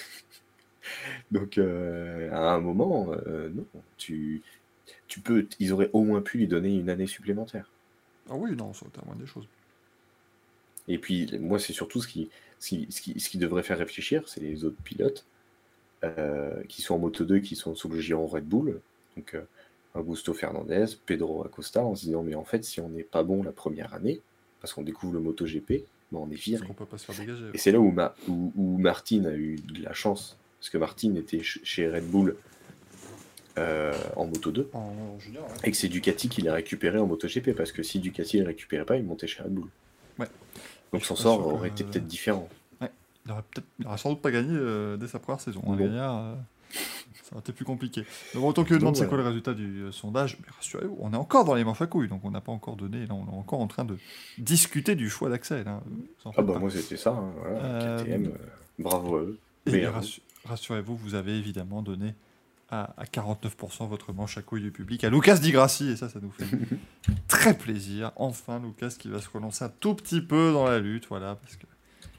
euh, mais bon, voilà, c'est un peu compliqué. Et surtout que là, en plus, la Formule E, ouais, c'est- je suis pas sûr que ça commencera à la fin de l'année, parce que d'habitude, Euh, c'était sur deux saisons, euh, mais ça risque de commencer l'an prochain, donc il n'aura plus beaucoup d'opportunités vraiment de, de pouvoir refaire euh, ce genre de perf. Donc, euh, bah, en fait, comme là, il, comme là, il peut plus rouler, il se fait chier, du coup, bah, il dit de la merde. hein. Il tweet, hein, ouais, ça va faire. Donc, merci encore une fois aux Zoltar de m'avoir mis les, les quelques screens de, de ces magnifiques messages parce que sinon on n'aurait pas remarqué évidemment puisqu'il nous a, il nous a absolument, euh, il nous a absolument bloqué bien évidemment. Et comme tu le dis, le Breton 18, la vie est une dure lutte, bien évidemment, ne l'oubliez jamais, comme disait Joe Cocker. On va euh, passer eh bien au programme du week-end euh, rapidement. Avec, eh bien, écoutez, ce week-end de la F1, de la F2, de la F3, euh, toutes les, toutes les F1 que vous voulez, hein, bien évidemment, toutes les F que vous voulez, euh, du côté de Zandvoort aux, aux Pays-Bas, le Grand Prix donc euh, des, des Pays-Bas. Le MotoGP qui sera à Misano, la dernière course d'Andrea Dovizioso en MotoGP. Euh, Eh oui, prendre sa retraite. la dernière, c'est la dernière celle-là, hein. on verra l'an prochain. La dernière de la dernière de la dernière, mais par contre, s'il y a une Aprilia, euh, S'il y a une KTM qui se libère, euh, bon, Ah, ok. c'est lui qui va aller chez, c'est lui qui va aller chez Gas Gas. Paul Espargaro, Andrea Dovizioso chez Gas Gas. T'imagines? La grosse, la grosse équipe pour vraiment développer. et, ouais, et franchement, enfin, tu vois, là, je rebondis vite fait, mais quand tu vois KTM avec Paul Espargaro, ça n'a jamais marché. Il part chez Repsol, ça n'a jamais marché. Le mec, il dit, Eh, cette, cette fois, c'est la bonne, mon gars. En fait, t'as Alpine, ils regardent ça, ils disent Bah ouais, on peut faire pareil avec Ricardo. Mais bon, On le reprend. Alpine, c'est dommage, il aurait fallu un an de plus, comme ça ils auraient vu le début de la saison de l'Espargaro, ils diraient Bah non, ça dégage. Vous dites, oh, pas envie. Et comme ça, au moins, ça les éviterait. Euh, et donc, ce week-end d'IndyCar à Portland, bien évidemment, euh, l'avant-dernière manche de la saison 2022 d'IndyCar. Et messieurs, on va peut-être. Alors, euh, Bruce Lee demande le remplaçant de Dovizioso est connu pour 2023. Bah oui, du coup, puisqu'on on l'a annoncé pendant le- les manches à couilles, euh, c'est donc euh, Miguel Oliveira et Raoul Fernandez qui vont, euh, qui vont piloter les Aprilia RNF. C'est très bien d'avoir Oliveira. Je pense que lui, ça va lui donner un bon petit coup de Oui. à sa carrière. Bah, il, sera toujours, il sera toujours meilleur. hein. De toute façon, de toute façon, dès dès le début de la saison, il savait que sa place était mise en jeu parce que Mm. comme ils ont prolongé Binder tout de suite et pas lui, il s'est dit bon bah ok ma place, euh, Euh, ma, place est risquée et puis derrière quand on lui dit bon si tu veux on propose Tech 3 sans lui proposer d'abord le, un contrat sur l'officiel, barre-toi. Oh, Et surtout que c'est un très bon pilote, il a gagné des courses, il est vraiment très très bon. Quand il est sur la bonne bécane, il est très bon. Donc euh, là pour, euh, pour RNF, c'est vraiment le, le meilleur line-up parce qu'ils ont un pilote qui sait gagner, qui sait se battre, qui sait être devant sur une Aprilia qui fonctionne super bien. Et ils ont, bah, du coup, qui sera cette année rookie, mais ils ont quand même un- une excellente pépite qu'ils peuvent récupérer, que du coup Aprilia récupère et que ça peut servir peut-être pour le futur. Mm. Si tu as un Aleix Espargaro qui décide d'arrêter parce que bon bah il commence aussi à avoir un petit peu de bouteille, un Vignales aussi, même s'ils sont très contents, c'est- Espargaro et Vignales c'était quand même des gars qui il y a deux ans étaient à deux doigts de partir du MotoGP. Mm. Parce Ouais. qu'ils ont des vies de famille et parce que bah, eux, ces deux pilotes-là, la famille prime sur le, le- quand même, même si c'est des fans de moto, ils n'hésiteront pas à mettre en avant leur famille par rapport à la moto. Ah, bon, on le sent avec Aleix hein, depuis, euh, depuis qu'il a eu les jumelles. euh, Mm. Il est très très affecté à chaque fois quand il va partir. Il a- je crois qu'il a dit d'ailleurs c'est de plus en plus dur de partir euh, Mm. de, la, de la maison. Donc, donc il- là, je pense qu'il continue, bah, justement parce qu'Aprilia l'a forcé, il a cru en- au projet, il gagne, mais peut-être dans deux ans, il va- ça, ça m'étonnerait pas que, que dans deux ans, il arrête, parce que là, il est en contrat jusqu'en 2024. Bah, moi, ça m'étonnerait pas qu'à la fin 2024, il prenne sa retraite. Ouais. Et que ça se trouve, bah, même Vignales aussi, en- dans deux ans, parce que les deux ont des contrats de deux ans. Mm. En 2024, on arrête. Et puis bah, pour Aprilia, t'as un Raoul Fernandez qui est tout prêt. Avec un Miguel Oliveira, bah, nickel. Non, ça marche. Ça, ça peut marcher. Puis Fernandez, c'est pas le, c'est pas le meilleur euh, de chez Tech 3 cette année, effectivement. Mais il n'est pas non plus. Enfin, il fait pas une mauvaise saison, hein, je trouve. Bah, ils sont meilleurs que Morbidelli, hein, donc y a pas de souci. Oui. Ouais, mais euh, la majorité du peloton est meilleure que Ils Morbidelli. sont meilleurs que les pilotes Honda aussi, y a pas de souci. Hein. Merci à Buzzy pour ton abonnement avec Prime. Oui, on est que deux, mais c'est pas plus mal. On est, on est deux, certes, mais vous êtes plus de 100. Donc voilà, vous êtes- nous sommes plus de 100 en fait. C'est ça qui est beau. Euh, ou alors on peut prendre l'exemple sur certaines personnes qui vont dire ben, Vous êtes un million Ne demandez pas la méthode de calcul. Vous êtes un million. Bravo, merci d'être aussi nombreux à suivre évidemment le Racing Café qui n'en fait plus de battre ses records. Bien évidemment, on était à 990 000 spectateurs la semaine dernière. Maintenant 1 million. Où nous arrêterons-nous? Peut-être 5 millions la semaine prochaine? Non, car il n'y a pas d'émission la semaine prochaine. Euh, c'est la petite euh, désillusion. Mais rassurez-vous, on revient dans deux, dans deux ans. Ah non, Manu, il est pas sur la fin il est sur rien du tout, Manu. Manu, il est en train d'essayer de faire en sorte de retrouver de l'électricité, de la connexion, de tout ça. C'est, c'est- assez complexe, bien évidemment. Euh, on va passer aux news qui iront assez vite, hein, là, cette fois-ci, parce qu'on n'a pas... On n'a pas préparé, on a fait la passe. Le mec est beaucoup trop honnête. Non, mais on les a beaucoup évoqués dans les manches à couilles d'or, Oui. donc forcément, euh, ça permet d'élaguer un petit peu le tout. hein. donc il y aura du DRS dans le banking à Zandvoort, il y a des faux graviers. Il y, a des, y y a graviers collés entre eux avec de la résine à l'entrée d'un bac à gravier à Zandvoort, c'est un, un truc extraordinaire. Miguel Oliveira et Raul Fernandez vont donc chez Aprilia et vire Rémi Gardner. Le WTCR a annoncé les deux dernières courses de sa saison. Donc ils feront euh, Bahreïn le week-end du 12 novembre avec le WEC. Euh, ce sera en course support du WEC. Et ils iront à Jeddah. Non. Ils vont faire une variante de 3 km 8, je crois, euh, touring car de Jeddah. Et c'est ça qui est beau. C'est un circuit en ville, mais ils arrivent à faire des variantes. Ils arrivent à construire d'autres circuits, mais c'est un circuit en ville. C'est voilà, c'est très, c'est pas. Du coup, c'est un circuit en ville permanent. Exactement. C'est un circuit en ville où tu peux faire plein de courses de par an. C'est génial comme idée. Moi, je trouve que c'est vraiment merveilleux. c'est- bien loin de ces circuits en ville où tu dois bloquer euh, toutes, les, euh, toutes les rues une seule fois dans l'année. Mais non, enfin, c'est terrible. Euh, Donc, la variante- ils n'ont pas présenté encore la variante exactement du, du circuit, mais ils ont dit c'est fait pour des voitures de tourisme. Vraiment, vous allez voir, ça va être merveilleux. Sûr que vu la gueule du circuit actuel, ça pourra pas être pire que, que ce qu'ils ont pour le moment. Euh, Jamie Chadwick va tester une Indy Lights avec Andretti Autosport. Bon. Ouais, bien hâte de voir ce que ça va donner, mais. Tu vois, j'attends de voir. Mais en- l'avantage Indy Lights, bon, c'est un championnat avec 9 voitures, hein, ou 10 voitures, donc. euh, elle, peut, elle peut, si elle signe là-bas l'an prochain, au moins, si, elle- si ça parvient à faire en sorte qu'elle ait un programme l'an prochain, c'est bien. Parce que Mm. faire de la W Series tous les ans, euh, c'est pas. Bah, ça va faire comme Tony Bou, c'est pas grave. On fêtera son 16e titre en W Series dans quelques années. Voilà. On dira bravo, euh, bravo Jamie Chadwick, évidemment. Et puis en- du côté de la NASCAR, on a. euh, Là, on va vous expliquer un truc, vous allez voir. C'est un, petit montage. Alors, pas montage financier, mais un petit montage sportif chez euh, 2311, l'équipe de Denny Hamlin et Michael Jordan.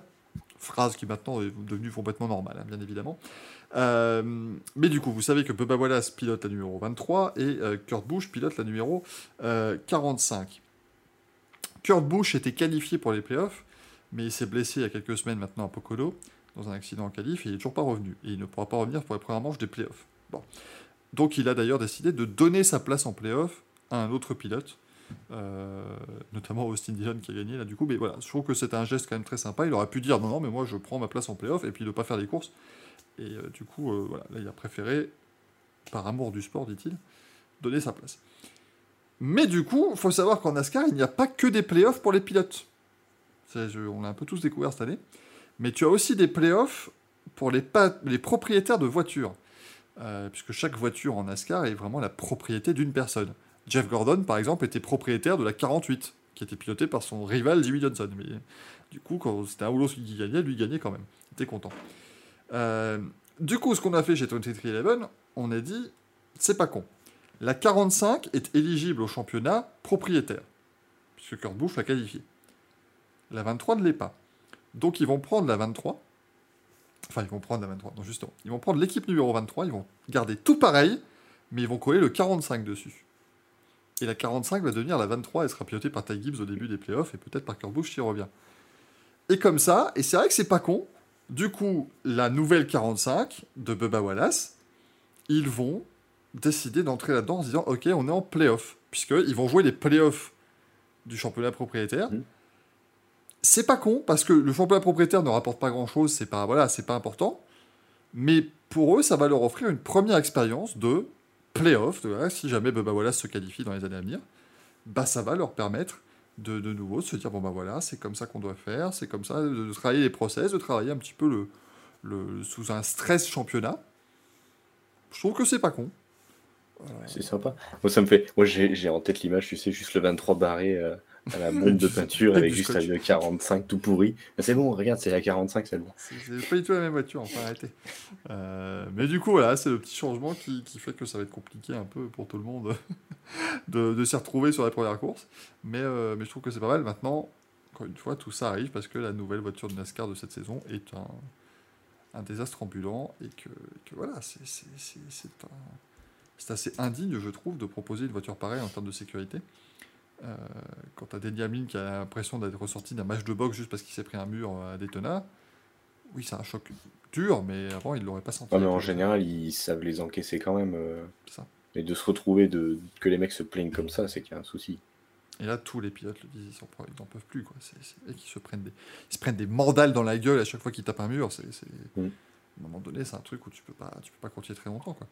Euh, donc, euh, donc complexe. Et Kurt Busch, ça fait, euh, je crois, 7 ou 8 semaines quasiment maintenant qu'il a eu son crash à Pocono. Il est toujours parmi. Donc, c'est assez, assez compliqué. Enfin, il est parmi.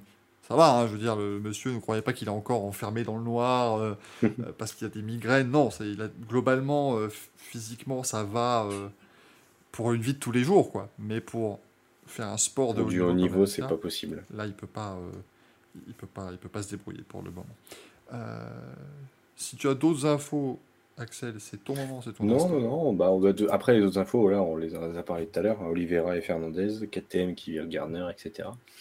Il y avait juste, moi, du coup, j'ai juste repris rapidement les contrats qui ont été signés depuis les futurs contrats. Et euh, dans le MotoGP, on change de, le fusil d'épaule, j'ai envie de dire, à part Ducati. Parce qu'on sait qu'en MotoGP, c'était souvent, enfin là, dernièrement, c'était que des contrats d'un an qui renouvelaient à chaque fois. Comme ça, en se disant, bah, s'il n'est pas bon, bah, je prends l'autre qui est meilleur. Et là, quasiment tous les pilotes ont signé des contrats de deux ans. Ah ouais. Chez Honda Repsol, Marquez est en contrat jusqu'en 2024 parce qu'il avait signé son contrat euh, méga long. Euh, Mir a signé deux ans. Quartaro a re-signé deux ans. Morbidelli est en fin de contrat la saison prochaine. Miller a signé deux ans. Binder a signé euh, deux ans. Espargaro a signé deux ans chez GazGaz. Euh, Aprilia, ils ont signé deux ans. Chez RNF Aprilia, ils ont signé deux ans. Rins a signé deux ans. Et il n'y a que chez, dans le giron Ducati où là, par contre, on fait comme d'habitude, c'est des, un an renouvelable. Ah ouais. Mais sinon, tous les autres, c'est deux ans. Donc en fait, euh, grosso modo, euh, et je- après, voilà, là, quand on voit les line-up, ça m'étonnerait que des écuries cassent des contrats. On voit bien Yamaha avec Morbidelli qui ne casse pas son contrat alors qu'il est mauvais. Euh, donc, pour les deux prochaines saisons, on va avoir les mêmes line-up, quasiment, à part Ducati où les mecs devront se battre à chaque fois pour la, la moto officielle. Ce Bagnaia est en contrat jusqu'en 2024. Euh, mais euh, grosso modo, bah, si la Honda elle est toujours aussi pourrie, bah, ils sont toujours aux ans derniers. Quoi. T'auras beau même. Donc c'est voilà, c'est c'est- j'ai j'ai bien aimé voir ça, que c'est que les, les pilotes arrivent à négocier vraiment tout le temps des contrats de deux ans au lieu de, de tout le temps un an et que ce soit les chaises musicales toutes les saisons. Donc là, il Oui, c'est ça, c'est bien, ça offre un peu de stabilité pour tout le monde. les- beaucoup de stabilité pour les pilotes. ouais. c'est pas une mauvaise chose du tout, loin de là. Euh, c'est vrai qu'on nous a proposé dans le chat, attendez, je suis en train de mettre tout ça, mais c'est vrai qu'on va juste vous montrer quelques instants la livrée de Luca Marini pour ce week-end. Ah oui, elle est tombée tout à l'heure, c'est vrai, oui. Parce que c'est- alors, la livrée a donc été montrée, hein, la, voiture, la moto n'est pas encore tombée, hein, c'est pas, c'est pas qu'on l'a cassée.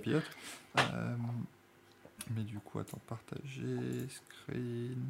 Euh, ah oui, mais si je fais ça à chaque fois, oui, ça fait. euh, euh, tac, ouais, la partager. Hop, regardez, look at 10. Voilà, cette magnifique moto qui rappelle un peu ce qu'avait Valentino Rossi à l'époque. Euh, du coup, notamment avec la Play en 99. Il y a des, Ce sont ouais, la, la 250 de 99, ouais. et franchement, voilà, Et oui, et comme le dit Marie-Jean Beck, c'est vrai que la nouvelle Audi du Dakar a été, a été présentée. C'est vrai, la nouvelle Audi euh, e-tron euh, du, du Dakar qui n'est pas un modèle disponible à la vente. hein, je tiens à vous le rappeler, bien sûr. Mais je l'aime beaucoup, cette. euh, Ouais, mais C'est- sympa, Ducati, enfin, Ducati, c'est Team Satellite, qui fasse des livrets comme ça. Là, il y a la livrée Marini, euh, il y avait eu la li- à- au Mugello, il y avait eu la livrée euh, Gresini. Mm. Euh, il y avait eu la livrée Aprilia sur la dernière course. Enfin, la livrée, c'était juste une présentation, je sais pas, je crois pas qu'ils aient roulé avec.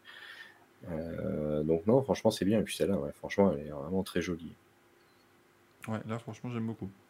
Je- euh, franchement, c'est- pas mal du coup. Et effectivement, comme dit Nitra, Juan Mir a donc été euh, officialisé chez, chez Honda. hein. Mm. Ça, c'est maintenant. Bah, en fait, en officialisation côté MotoGP, il reste juste. Bon, on sait que c'est normalement prolongé, mais il manque juste Marini et Bezzecchi du côté de la VR46. Ça, je les vois pas faire monter Vietti la saison prochaine. Donc, normalement, ils devraient continuer.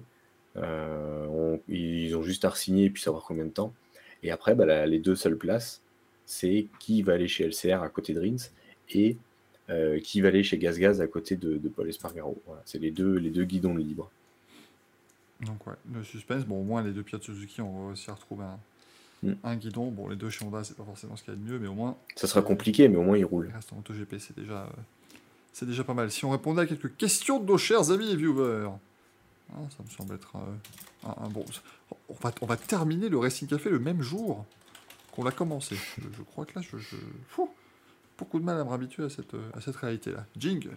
Oh, quelle masse d'armes Il y a encore des belles questions hein, dans le courrier de cette semaine. hein. comme d'habitude, vous commencez à savoir que vous êtes toujours excellent, bien évidemment. Rallye 50 qui débute en unison avec la disparition des Grands Prix de France et peut-être celui de Spa et Monaco. Donc non, Spa reste au calendrier, hein, bien évidemment, euh, en, en Formule 1. Le Grand Prix de Belgique qui a été confirmé donc, pour, 2000, euh, pour 2023.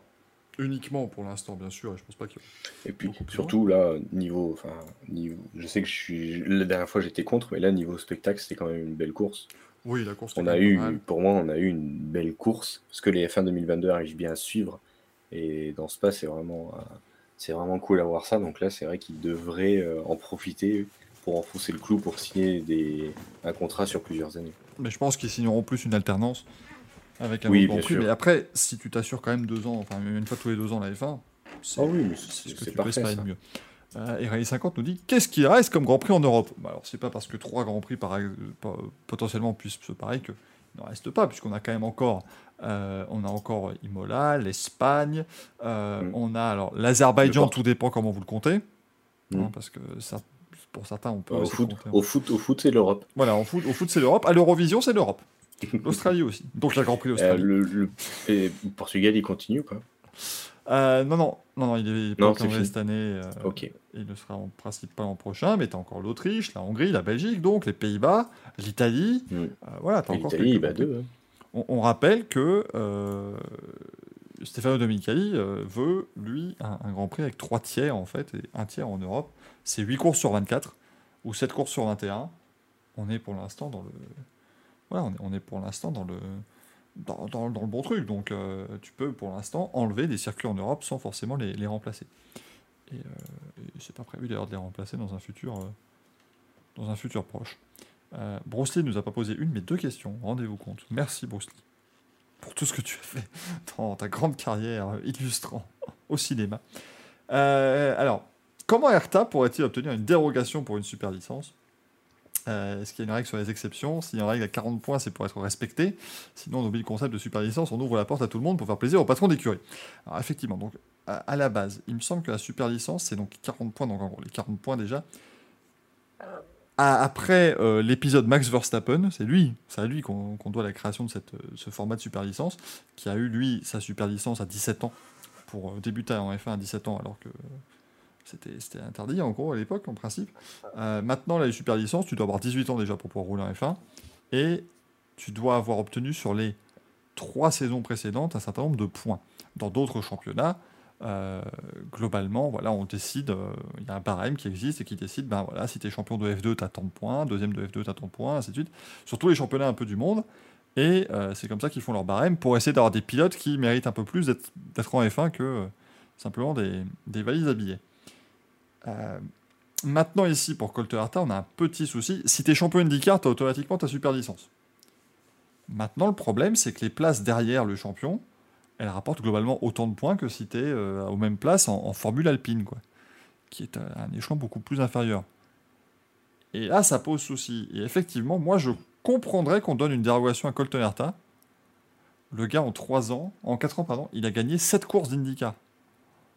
C'est pas comme s'il était toujours moyen, c'est pas comme s'il était euh, toujours 7ème ou 8ème du championnat parce qu'il laissait sa place.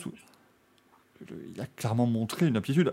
La, base de ce nouveau système de super licence, c'est tu dois marquer 40 points, mais c'est ouvert à la possibilité d'une dérogation pour, entre guillemets, talent exceptionnel. Moi, j'estime qu'un Colt Herta, ça rentre dans le, critère. hein.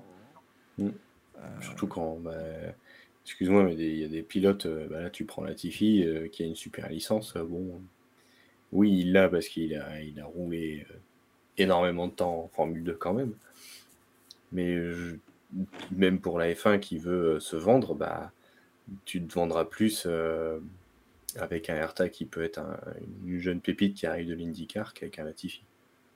Ça. Et puis après, bah, le mec, justement, comme tu disais, le mec, ils te mettent les mêmes points qu'en Formule Alpine, alors que c'est pas du tout le même niveau. Quoi. Ça. C'est en fait le, système. Ça n'a rien très- à voir. Très mal foutu. Alors évidemment, l'IndyCar n'est pas censé être une formule de promotion de la Formule 1. Mais si tu pars justement de ce principe-là, tu peux dire, bah voilà, si tu réussis, c'est comme le DTM et d'autres Mm. championnats. Tu, tu peux dire, bah voilà, tu finis en top 4 ou 5, tu mérites la super licence. C'est des championnats relevés, c'est des championnats professionnels. Euh, tu- tu- ça, ça me paraît, ça me paraît fou. C'est comme si tu avais une pépite euh, qui sortait de, du, du- du Mans, que je sais pas moi, t'as Toyota ou Alpine qui te sort une pépite de tu sais pas d'où, un rookie qui, qui- qui gagne le Mans, qui fait un truc de fou, qui dit bah moi j'aimerais bien aller en Formule 1 avec la Formule 1, elle fait ah non gros, tu vas d'abord faire tes classes là-bas en bas, là. puis tu reviendras dans 10 ans quand tu seras peut-être en Formule 3 ou en Formule 2. Donc euh, non, c'est pour moi tu, tu peux jouer sur la dérogation, surtout voilà, ça a déjà été fait, il y a déjà eu des dérogations partout pour avantager euh, des pilotes, hein. bah, Verstappen, Quartararo, Quartararo qui a une dérogation pour rouler Oui. en Moto 3 alors qu'il n'avait pas l'âge. Parce qu'il avait un, il était, il était euh, un an trop jeune, mais sauf que bah, c'était tellement une pépite, il mettait tellement de branlée à tout le monde dans les petites classes que bah, ils ont fait une dérogation pour le faire monter. C'est ça? Donc euh, je vois pas pourquoi lui n'aurait pas le droit. Et, et Tommy dans le chat nous dit euh, Cela dit, il aurait très bien pu être champion ou être dans le top 3 de son championnat pour mériter sa super licence. Bon, en 2020, il finit 3 du championnat IndyCar, il a marqué 20 points.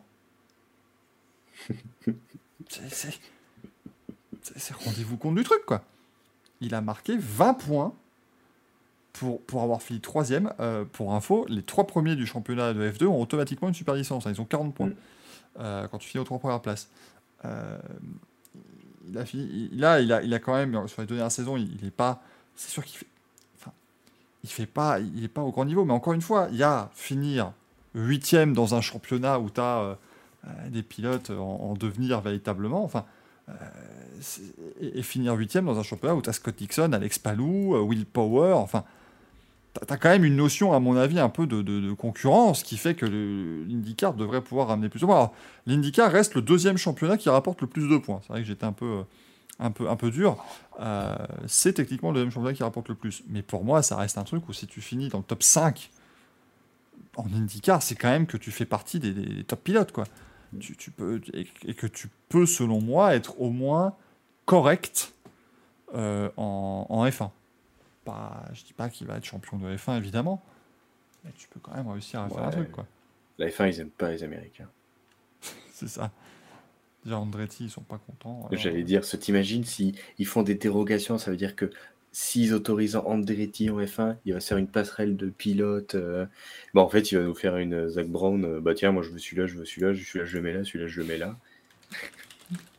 Parce que là, si tu prends les trois dernières saisons de Colton Herta, qu'on rigole un peu, si on fait le compte, euh, en imaginant qu'il termine dixième du championnat cette année, bon, il peut encore finir plus haut, mais pour l'instant, il est dixième du championnat. Donc c'est troisième, cinquième, dixième. Ça lui fait 20, 28, 29 points. 29 points, putain, donc il est loin en plus des 40. Ça fait donc 29 points. Jamie Chadwick en a 30 avec les deux dernières saisons de W Series. Et elle va sûrement gagner une troisième. Ça lui fera 40. Super licence. Si elle est championne de W Series cette année, Jamie Chadwick a une super licence. Mm. Et je suis désolé, et ça n'est pas du sexisme ce que je vais vous dire là, mais j'estime que te battre dans un peloton où tu as Scott Dixon, Will Power, Simon Pagenaud, Elio Castroneves, euh, euh, Pato Howard, Joseph Newgarden, toute la clique, et je peux vous en faire euh, une litanie pas possible, c'est quand même un meilleur niveau qu'un peloton où tu as Alice Powell, Martha Garcia et tout, même si elles sont, elles sont talentueuses. Mais tu peux pas me dire qu'elles sont aussi talentueuses. Enfin, c'est pareil que si tu me dis que tu gagnes trois titres d'affilée en Formule Alpine, tu as la super licence. Bah non, non, je suis désolé. C'est clairement Mm. pas le même niveau. C'est pas les mêmes bagnoles. hein. Et Thomas nous dit Chadwick peut accéder à la F1 avec 3 titres de double Series. 15 points, championne. 15 x 3, c'est 45. hein. Moi, c'est. C'est aussi simple que ça. hein. Donc, à partir de ce moment-là, j'estime que la dérogation pour Colton Herta, il la mérite, mais c'est plus une dérogation parce que le, le système n'est pas, pas logique d'une certaine manière. quoi. Euh, Il y, a, il y il y a un écart de points qui est important. Pour moi, tu devrais faire IndyCar, les 3 ou 4 premiers 40 points, puis 30. Enfin, tu mérites quand même d'avoir beaucoup plus de points. Euh, à la rigueur, tu fais le même système qu'en Formule 2. Formule 2, c'est les 3 premiers ont 40 points, puis 30 pour le quatrième, 20 pour le cinquième, puis 10, 8, 6, 4, 3 jusqu'au dixième. À la rigueur, tu fais ça. Ça te valorise un peu plus quand même ton, ton, ton championnat, ton championnat IndyCar. Quoi. Ah, Nitra me dit Jadwick n'a pas sa super licence car les points ne comptent plus. Ah C'est honteux ah oui, donc c'est une fois 15 parce qu'elle est championne et après elle accumule plus. Donc en Après, fait, t'en elle marque plus. de points et tout. D'accord. Ah ouais, d'accord, pardon, j'avais mal. euh. Mais du coup, s'ils avaient. euh, s'ils avaient fait le. Enfin, si par contre ils avaient pas mis cette règle-là, euh, tu, pourrais, tu pourrais te faire plaisir, quoi. Euh, les, les, les, les- les prérequis actuellement pour la super licence, euh, c'est 18 ans au début de son premier Grand Prix en F1 avoir une licence internationale grade A, mais ça tout le monde l'a. Hein, je veux dire, c'est pas non plus euh, les licences, c'est pas très compliqué à avoir évidemment, c'est limite plus difficile dans Grand Turismo. Euh, avoir son permis de conduire. Ça aussi, c'était pas forcément le cas avant, mais maintenant tu es obligé d'avoir ton permis de conduire, ce qui est toujours pas le cas en moto d'ailleurs. hein. Tu peux ne pas avoir Non. permis moto, mais être pilote euh, MotoGP. Ils doivent passer un test théorique sur la connaissance du code sportif euh, et des règles de la F1 quand tu demandes pour la première fois ta super licence. Euh, il doit faire au moins euh, 80% de, des deux dernières saisons complètes de n'importe lequel des championnats qui sont listés en fait dans les euh, différents euh, championnats que je viens de vous dire là avec les différents points marqués. Parce qu'effectivement, si tu fais que deux courses, ça compte pas, hein, c'est pas comme ça que ça marche. Et marquer donc 40 points dans les trois dernières saisons. Euh, ici, euh, donc euh, les trois dernières saisons de, ces championnats divers et variés. Donc, ça fait quand même pas mal de choses. Encore une fois, c'est ça, c'est une bonne idée. Encore une fois, moi, je, défends l'idée d'avoir la super licence avec des critères comme ça. Maintenant, il faut peut-être adapter un peu les, critères de toute façon, parce que là, dites-vous que, un titre en W vaut la même chose qu'un titre en DTM. Le DTM, c'est quand même euh, top niveau maintenant, quoi. Surtout que le GT3 est arrivé, c'est vraiment devenu le top. euh, Ouais, depuis qu'ils ont tout rassemblé. euh, donc, euh, ça me. Tu, tu gagnes plus de points en formule régionale asiatique, Amérique, Japon, tout ça. Euh, ce qui, ce qui- enfin, je comprends l'idée évidemment de vouloir valoriser les monoplaces parce que c'est de la F1 évidemment. Euh, mais, mais, mais quand même, il y a peut-être un, un barème à revoir un petit peu de, de, de meilleure façon, dirons. Euh, deuxième question de Bruce Lee. Quand on voit le nombre de pénalités sur la grille dont les pilotes ont déjà écopé à mi-saison, et de manière plus ou moins pénalisante, ne serait-il pas envisageable de revoir les règles? J'ai l'impression que tout est toujours faussé et que les pénalités deviennent même stratégiques. Bah, la pénalité, c'est de la stratégie. hein. Voilà. Sauf si, euh, sauf s'il y a une casse moteur qui n'est pas voulue, comme par exemple Leclerc à Barcelone. Mais sinon, euh, changer un moteur sur un certain moment, c'est de la stratégie pure, parce qu'ils savent que sur certains autres grands prix, comme là Spa, ils prennent un moteur, ils, changent un moteur comme ça, bah, ils sont beaucoup plus rapides parce que bah, il y a quand même beaucoup de lignes droites, il y a beaucoup d'aspi. Et c'est surtout que sur les autres grands prix, tu seras avantagé par rapport à un autre qui a un moteur plus fatigué. Donc, euh, quitte à prendre. Là, là, de toute façon, en plus, maintenant, surtout quand on va à Red Bull, le mec il prend une pénalité, il gagne quand même. Bah, Les moteurs, il peut les changer à chaque Grand Prix, hein, pas de souci. Hein. Prends un moteur neuf à chaque Grand Prix, euh, il gagnera quand même. Donc, euh, c'est. Et de toute façon, on en parlait en début, euh, en début d'émission. Qu'est-ce que tu veux faire comme plus pénalisant que de partir dernier? Comme on disait, si tu es tout seul, oui, tu es 20 e mais s'ils sont 8 à changer les moteurs, bah, bah voilà, hein, c'est comme ça. Oh là là, Xoran vient de me poser euh, la question terrible. Allez, il est 23h18, on va finir demain. C'est quoi la règle en IndyCar sur les moteurs? Est-ce que c'est mieux? Oh là, on l'avait évoqué avec Romain Grosjean quand il y a eu sa pénalité à Gateway. Oh là là, bon, alors déjà, les pénalités globalement, c'est 6 places sur la grille sur un circuit routier urbain et 9 sur un ovale. Voilà, c'est la règle, basta. Par contre, globalement, tu as un pool de moteurs, auquel on en ajoute un pour l'Indy 500, mais tu as un pool de moteurs, je crois que c'est 4 moteurs. En gros, part du principe que tu as le droit à ces... En fait, si, vous voulez le faire par rapport à la F1, c'est un peu comme si on a le droit donc, à 4 moteurs pour la saison. Mais en fait, pas vraiment. Parce que tu peux en rajouter un cinquième. En F1, techniquement, tu peux rajouter des éléments et tu as tes pénalités. Mais en gros, si tu rajoutes un cinquième moteur, euh, si tes quatre premiers moteurs ont effectué 10 000 miles à E4 au total, donc 16 000 km, tu mets le cinquième sans pénalité. S'ils n'ont pas atteint les 10 000 miles, tu as une pénalité avec le cinquième moteur et le sixième s'il y en a d'autres, ainsi de suite. Donc en fait, à chaque fois, tu as ce, système, c'est 4 moteurs, 10 000 miles, et après, tu as des changements qui sont quand même autorisés, des changements pas autorisés. Enfin, c'est. Assez nébuleux en fait hein, le, système des moteurs IndyCar, euh, mais euh, voilà. Et, il fut une époque où, euh, en 2012 par exemple, tu avais un truc hallucinant. Les essais privés étaient pris en compte dans ces moteurs-là. Donc en fait, tu avais des pilotes qui savaient. Ils tournaient rond. Pendant les essais pour faire les miles, et après ils partaient sur le moteur Mais en fait, tu avais des pilotes qui cassaient leur moteur en essai privé d'avant-saison. Ils savaient du coup qu'ils se prendraient une pénalité, genre à la 11e course de l'année, parce que euh, ils auront pas, enfin ils auront perdu un moteur. Enfin, c'était, c'était vraiment le bordel. C'était vraiment le bordel. Euh, Thomas qui dit 2500 miles sur un moteur, ça paraît beaucoup, non? Écoute, c'est, ce qui est décrété dans, les, dans le règlement en tout cas. Euh, puis on soit 2500 mètres sur un moteur, non, c'est pas tant que ça. Hein. Quand tu regardes, euh, regarde, t'as certains, je crois que c'est électronique de commande dans les fins qui doit faire, t'en as deux pour la saison. Donc techniquement, il doit faire 13 courses avec.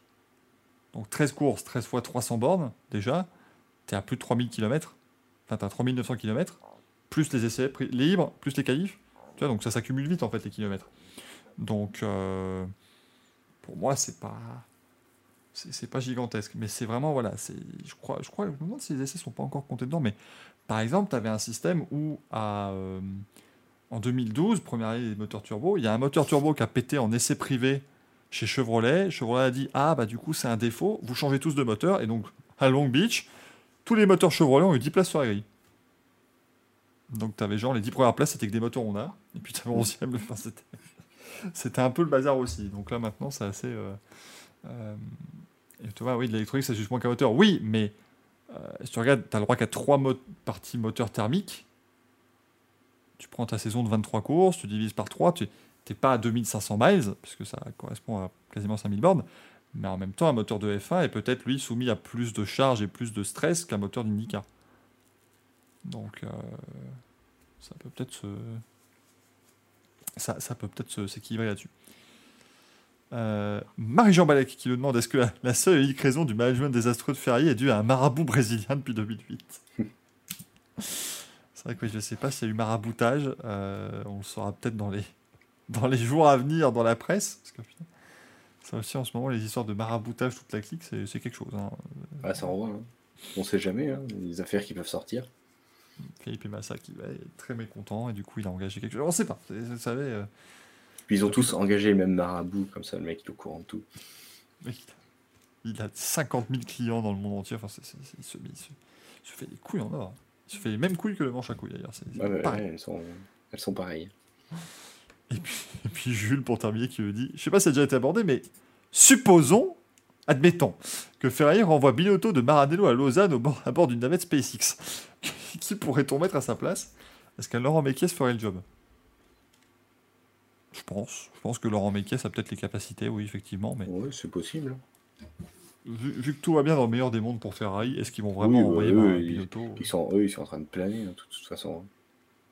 Jonas nous dit Fred Vasseur. Ah, oh putain, j'aimerais beaucoup voir Fred Vasseur chez Ferrari. Oh, mon gars, par contre, euh, ça va tourner différemment. Hein. Ah là là, avec sa bonhomie, à Brivio, nous dit-on dans le chat, Cyril Abitboul. Putain, Abitboul, tu le vois parler euh, franco-anglais-italien, c'est génial. Si, la, la machina, est- la machina, est- la machina rossa, est- ragazzi, mais ça serait- ça serait absolument terrible. Vous imaginez même pas. Euh, alors tout le monde sauf Briator Odivule, voilà, Zapata. Au moins ce serait un cirque, mais assumé, quoi. De, Mm. de base, ce serait beaucoup plus facile. Mais c'est vrai que non, après tu mets qui Bah t'en sais rien, mon gars. De toute façon, euh, ils ont l'air tous dans un autre monde, donc euh, à part, à part euh,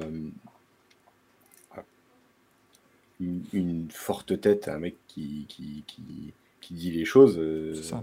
oui. Le mec qui dit ça si tu- tournera comme ça et tu vous taisez. Voilà, si tu laisses un mec comme de la même petite. En fait, chaque fois que tu remplaces un mec de la trempe de Binotto, ça marchera pas. Exactement. Donc, euh, non.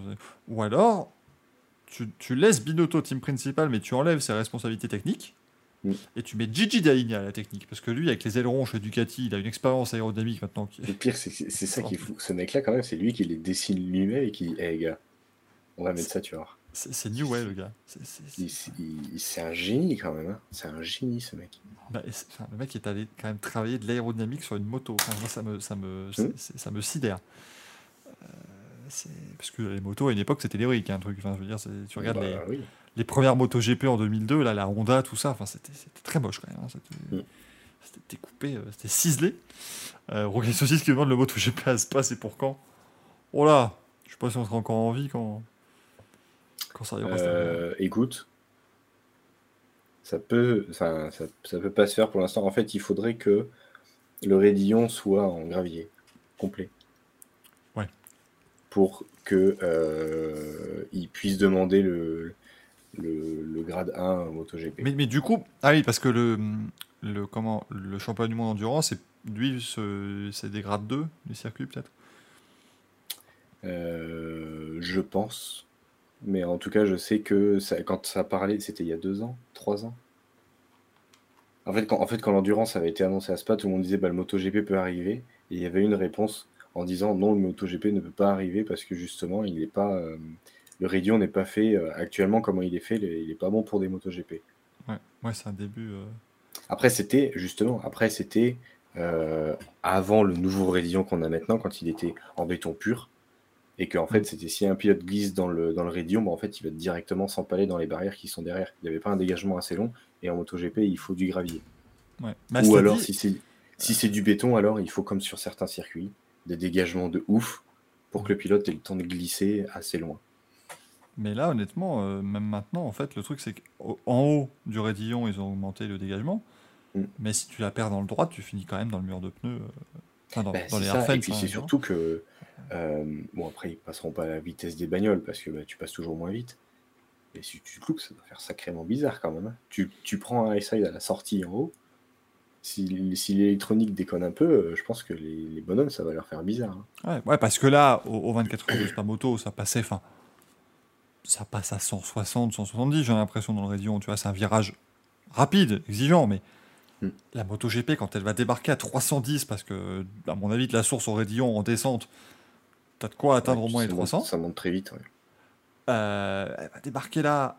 Les mecs, ils vont se lancer dans le truc. Ils vont, ils vont passer, ils peuvent passer 30 km plus vite, hein, je pense, au moins qu'une qu'une moto endurance quasiment en course, en tout cas, parce que t'as t'as la gestion et tout. Ouais, c'est pas, pas pareil. Hein. Si, ou alors sinon il faut, il faut retravailler le virage pour qu'il soit plus cassant, pour faire Ouais. pas plus de vitesse. Mm. Parce que si tu la mets- si tu si t'en fais le, le, le raidillon, si t'en fais une ligne droite, bah, les mecs arrivent en haut, ils vont décoller. Mais t'as pas le Et- droit de, euh, apparemment pour les motos, euh, pour les voitures, pardon, du coup.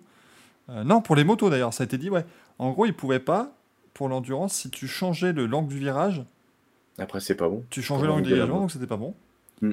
Donc, euh, non, non, c'est euh, c'est compliqué. Après, moi, j'adorerais. hein. Moi, tu me mets une moto, passe pas, j'adorerais voir ça. Rien que de voir les essais des motos d'endurance, c'est magnifique. Oui. Mais déjà, ce serait bien, tu vois, de faire un, un jour, t'amènes un Quartararo avec les Yamaha ou quelque chose, juste en démonstration lors du week-end d'endurance, quoi. Tu vois, des 24 heures, Ouais. tu, tu fais au moins un tour de MotoGP euh, le mec il va à 70-80%, ce sera beaucoup plus impressionnant déjà que tout ce que tu vas voir tout le week-end, alors que pourtant c'est déjà ultra impressionnant.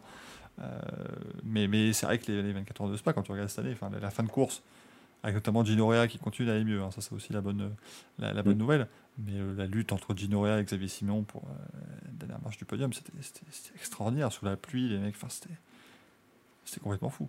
Mais avec des motos qui sont prévues pour justement tourner les 24 heures, des pilotes qui sont prévus pour tourner 24 heures, donc qui beaucoup moins euh, fort qu'en MotoGP. Et c'est pas des prototypes non plus. Voilà. Et puis en ça- plus, ça part sur des motos de série. puis en plus, maintenant, le MotoGP, on rappelle que c'est deux courses par week-end. Donc, deux fois où le peloton entier va gravir le raidillon. Et, enfin, moi, moi, je. Ah, imagine le, premier tu tour, il y en a qui la perd dans le raidillon, mais ça. Tu viens de me le rappeler, ce truc-là. Bien. Mais non, oui. Tu as deux courses par week-end. Non, c'est vrai que moi je suis fan de Spa, donc ça me ferait plaisir. Mais après, euh, il, il faut, il, il faut voir, parce que c'est vrai que c'est. hum, Les dégagements à Spa, ils sont pas larges. Donc euh, Mm.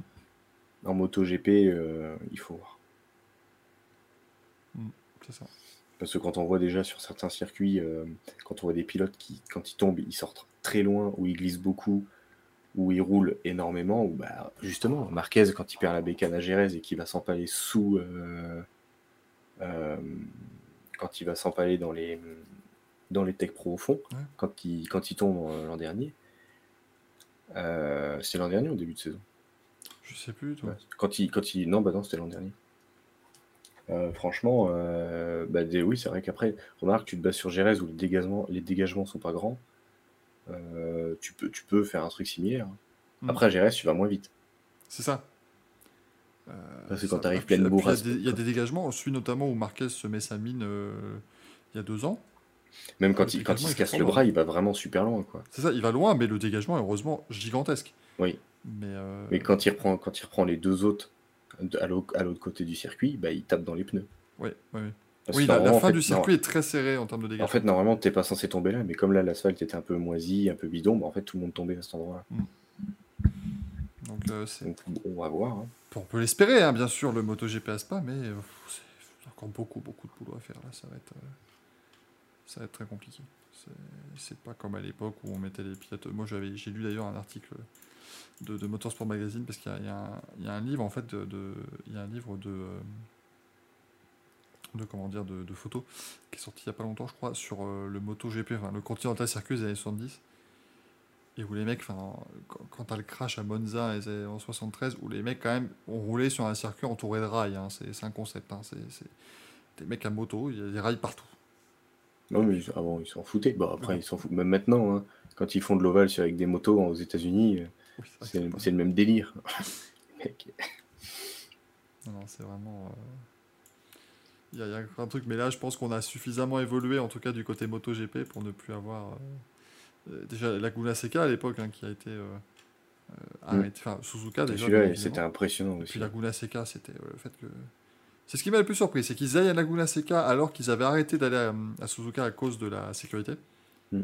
Puis qu'ils aillent quand même quelques années plus tard à Laguna Seca alors que vraiment là c'est un circuit qui était. enfin, on a eu beaucoup de chance de ne pas avoir eu d'accident grave sur les quelques années où le MotoGP y allait. euh, et puis heureusement aussi qu'ils n'ont pas mis le Moto 2 et le Moto 3 là-bas parce que. Ouais, Ça tu, mets, été tu mets une moto 3 là-dedans, mais c'est- ça, ça peut être spectaculaire. hein. Ah oui, mais pas dans le bon sens. Thomas me dit, je vois pas comment, je comprends pas comment une moto peut physiquement marcher sur un ovale. Un Américain arrivera à te faire marcher n'importe quoi sur un ovale. Un Américain peut frire n'importe quoi déjà. Euh, les mecs, ils, font, ils vendent quand même des Oreo frits. hein, donc, voilà. Donc, il peut faire marcher n'importe quoi sur un ovale. Ça, vraiment, il n'y a pas de, il y a- y a pas d'inqui- d'inquiétude là-dessus. Euh, donc, euh, donc voilà, écoutez, ben, ma foi, je pense qu'on a, on a fait une bonne émission Mhm. mon cher Aquel. hein, Je pense qu'on a, on, on a de quoi être, être très content. Voilà, nous allons évidemment nous congratuler pendant 25 minutes. euh, maintenant, on va se, se taper sur les couilles en disant bravo. Euh, bien entendu. Euh, du coup, vous l'aurez compris, pas de Racing Café la semaine prochaine. Je m'en excuse. Mais là, autant vous dire que vous faire une émission en direct du Japon, ça me paraît très compliqué. Ah, Parce que 20h30 au Japon, ça fait, ça fait du. ça fait trois- enfin, 20h30 en France, ça fait 3h30 au Japon. hein. Oui, je vais peut-être pas me lever à cette heure-là. Oh, ça se fait. Et arrêtez de me demander si un Racing Bistro, ce n'est pas moi qui décide. Et de Moi, toute je- façon, on a gagné, ils ont plus le droit Voilà. de le faire. Ils ont- ils n'ont pas le droit de faire un Racing Bistro. Moi, je m'énerverai tout rouge s'ils font un Racing Bistro. Mais, euh, mais techniquement, moi, je rappelle que les deux éditions du Racing Bistro qui ont eu lieu, moi, je venais strictement rien demandé. hein. Je n'ai rien eu à voir dans l'affaire. Tout s'est fait à côté. C'est pour ça que nous avons dû faire un procès, bien évidemment. Si j'avais été impliqué, j'aurais vendu la licence, tu vois, la licence 4 évidemment, euh, mais j'aurais vendu la licence du truc, donc j'aurais fait de la boula. Mais, mais non, non, c'est pour ça que nous avons attaqué en justice FIMG Light Fever et que nous avons gagné, je tiens à vous le, à vous le rappeler. Euh, Est-ce qu'on a le droit de faire une FI Aston Martin Light Fever Bien sûr, évidemment. C'est normal, ça c'est la meilleure mission du monde, évidemment. Du coup, on se retrouve pas la semaine prochaine, mais on se retrouvera la semaine d'après pour revenir bah, sur tout ce qui se sera passé sur quand même deux grands prix de F1, hein, entre autres. euh, Cette semaine-là, on aura Misano en MotoGP. Il y a une course la semaine d'après Misano ou pas? Euh, Deux semaines après. Deux Je semaines crois après. que c'est oui. le. Je crois que c'est le 25. Alors attends que je te dise pas de conneries. Touc. Euh, c'est le 18 à Aragon après. Et après ils enchaînent. Ah oui, c'est ça. Donc le week-end du 18 à, à Aragon, au Motorland.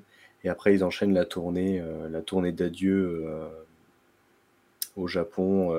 ils font Japon, Thaïlande, Australie. Ah oui. Et après ils reviennent pour Valence pour la dernière, en novembre. Toujours pratique hein, ce, ce calendrier, évidemment, qui est assez incroyable. Eh bien voilà, on a tout ce qu'il faut. Merci beaucoup le chat, hein, comme d'habitude, vous avez été euh, formidable. C'est vous évidemment qui contribuez au succès de cette émission. On se retrouve, euh, bah écoutez, euh, très vite, on se retrouve dimanche au moins, peut-être demain pour retrouver un petit peu Zach Burn, qui va continuer chez, chez McLaren à faire sa petite carrière dans F1 Manager.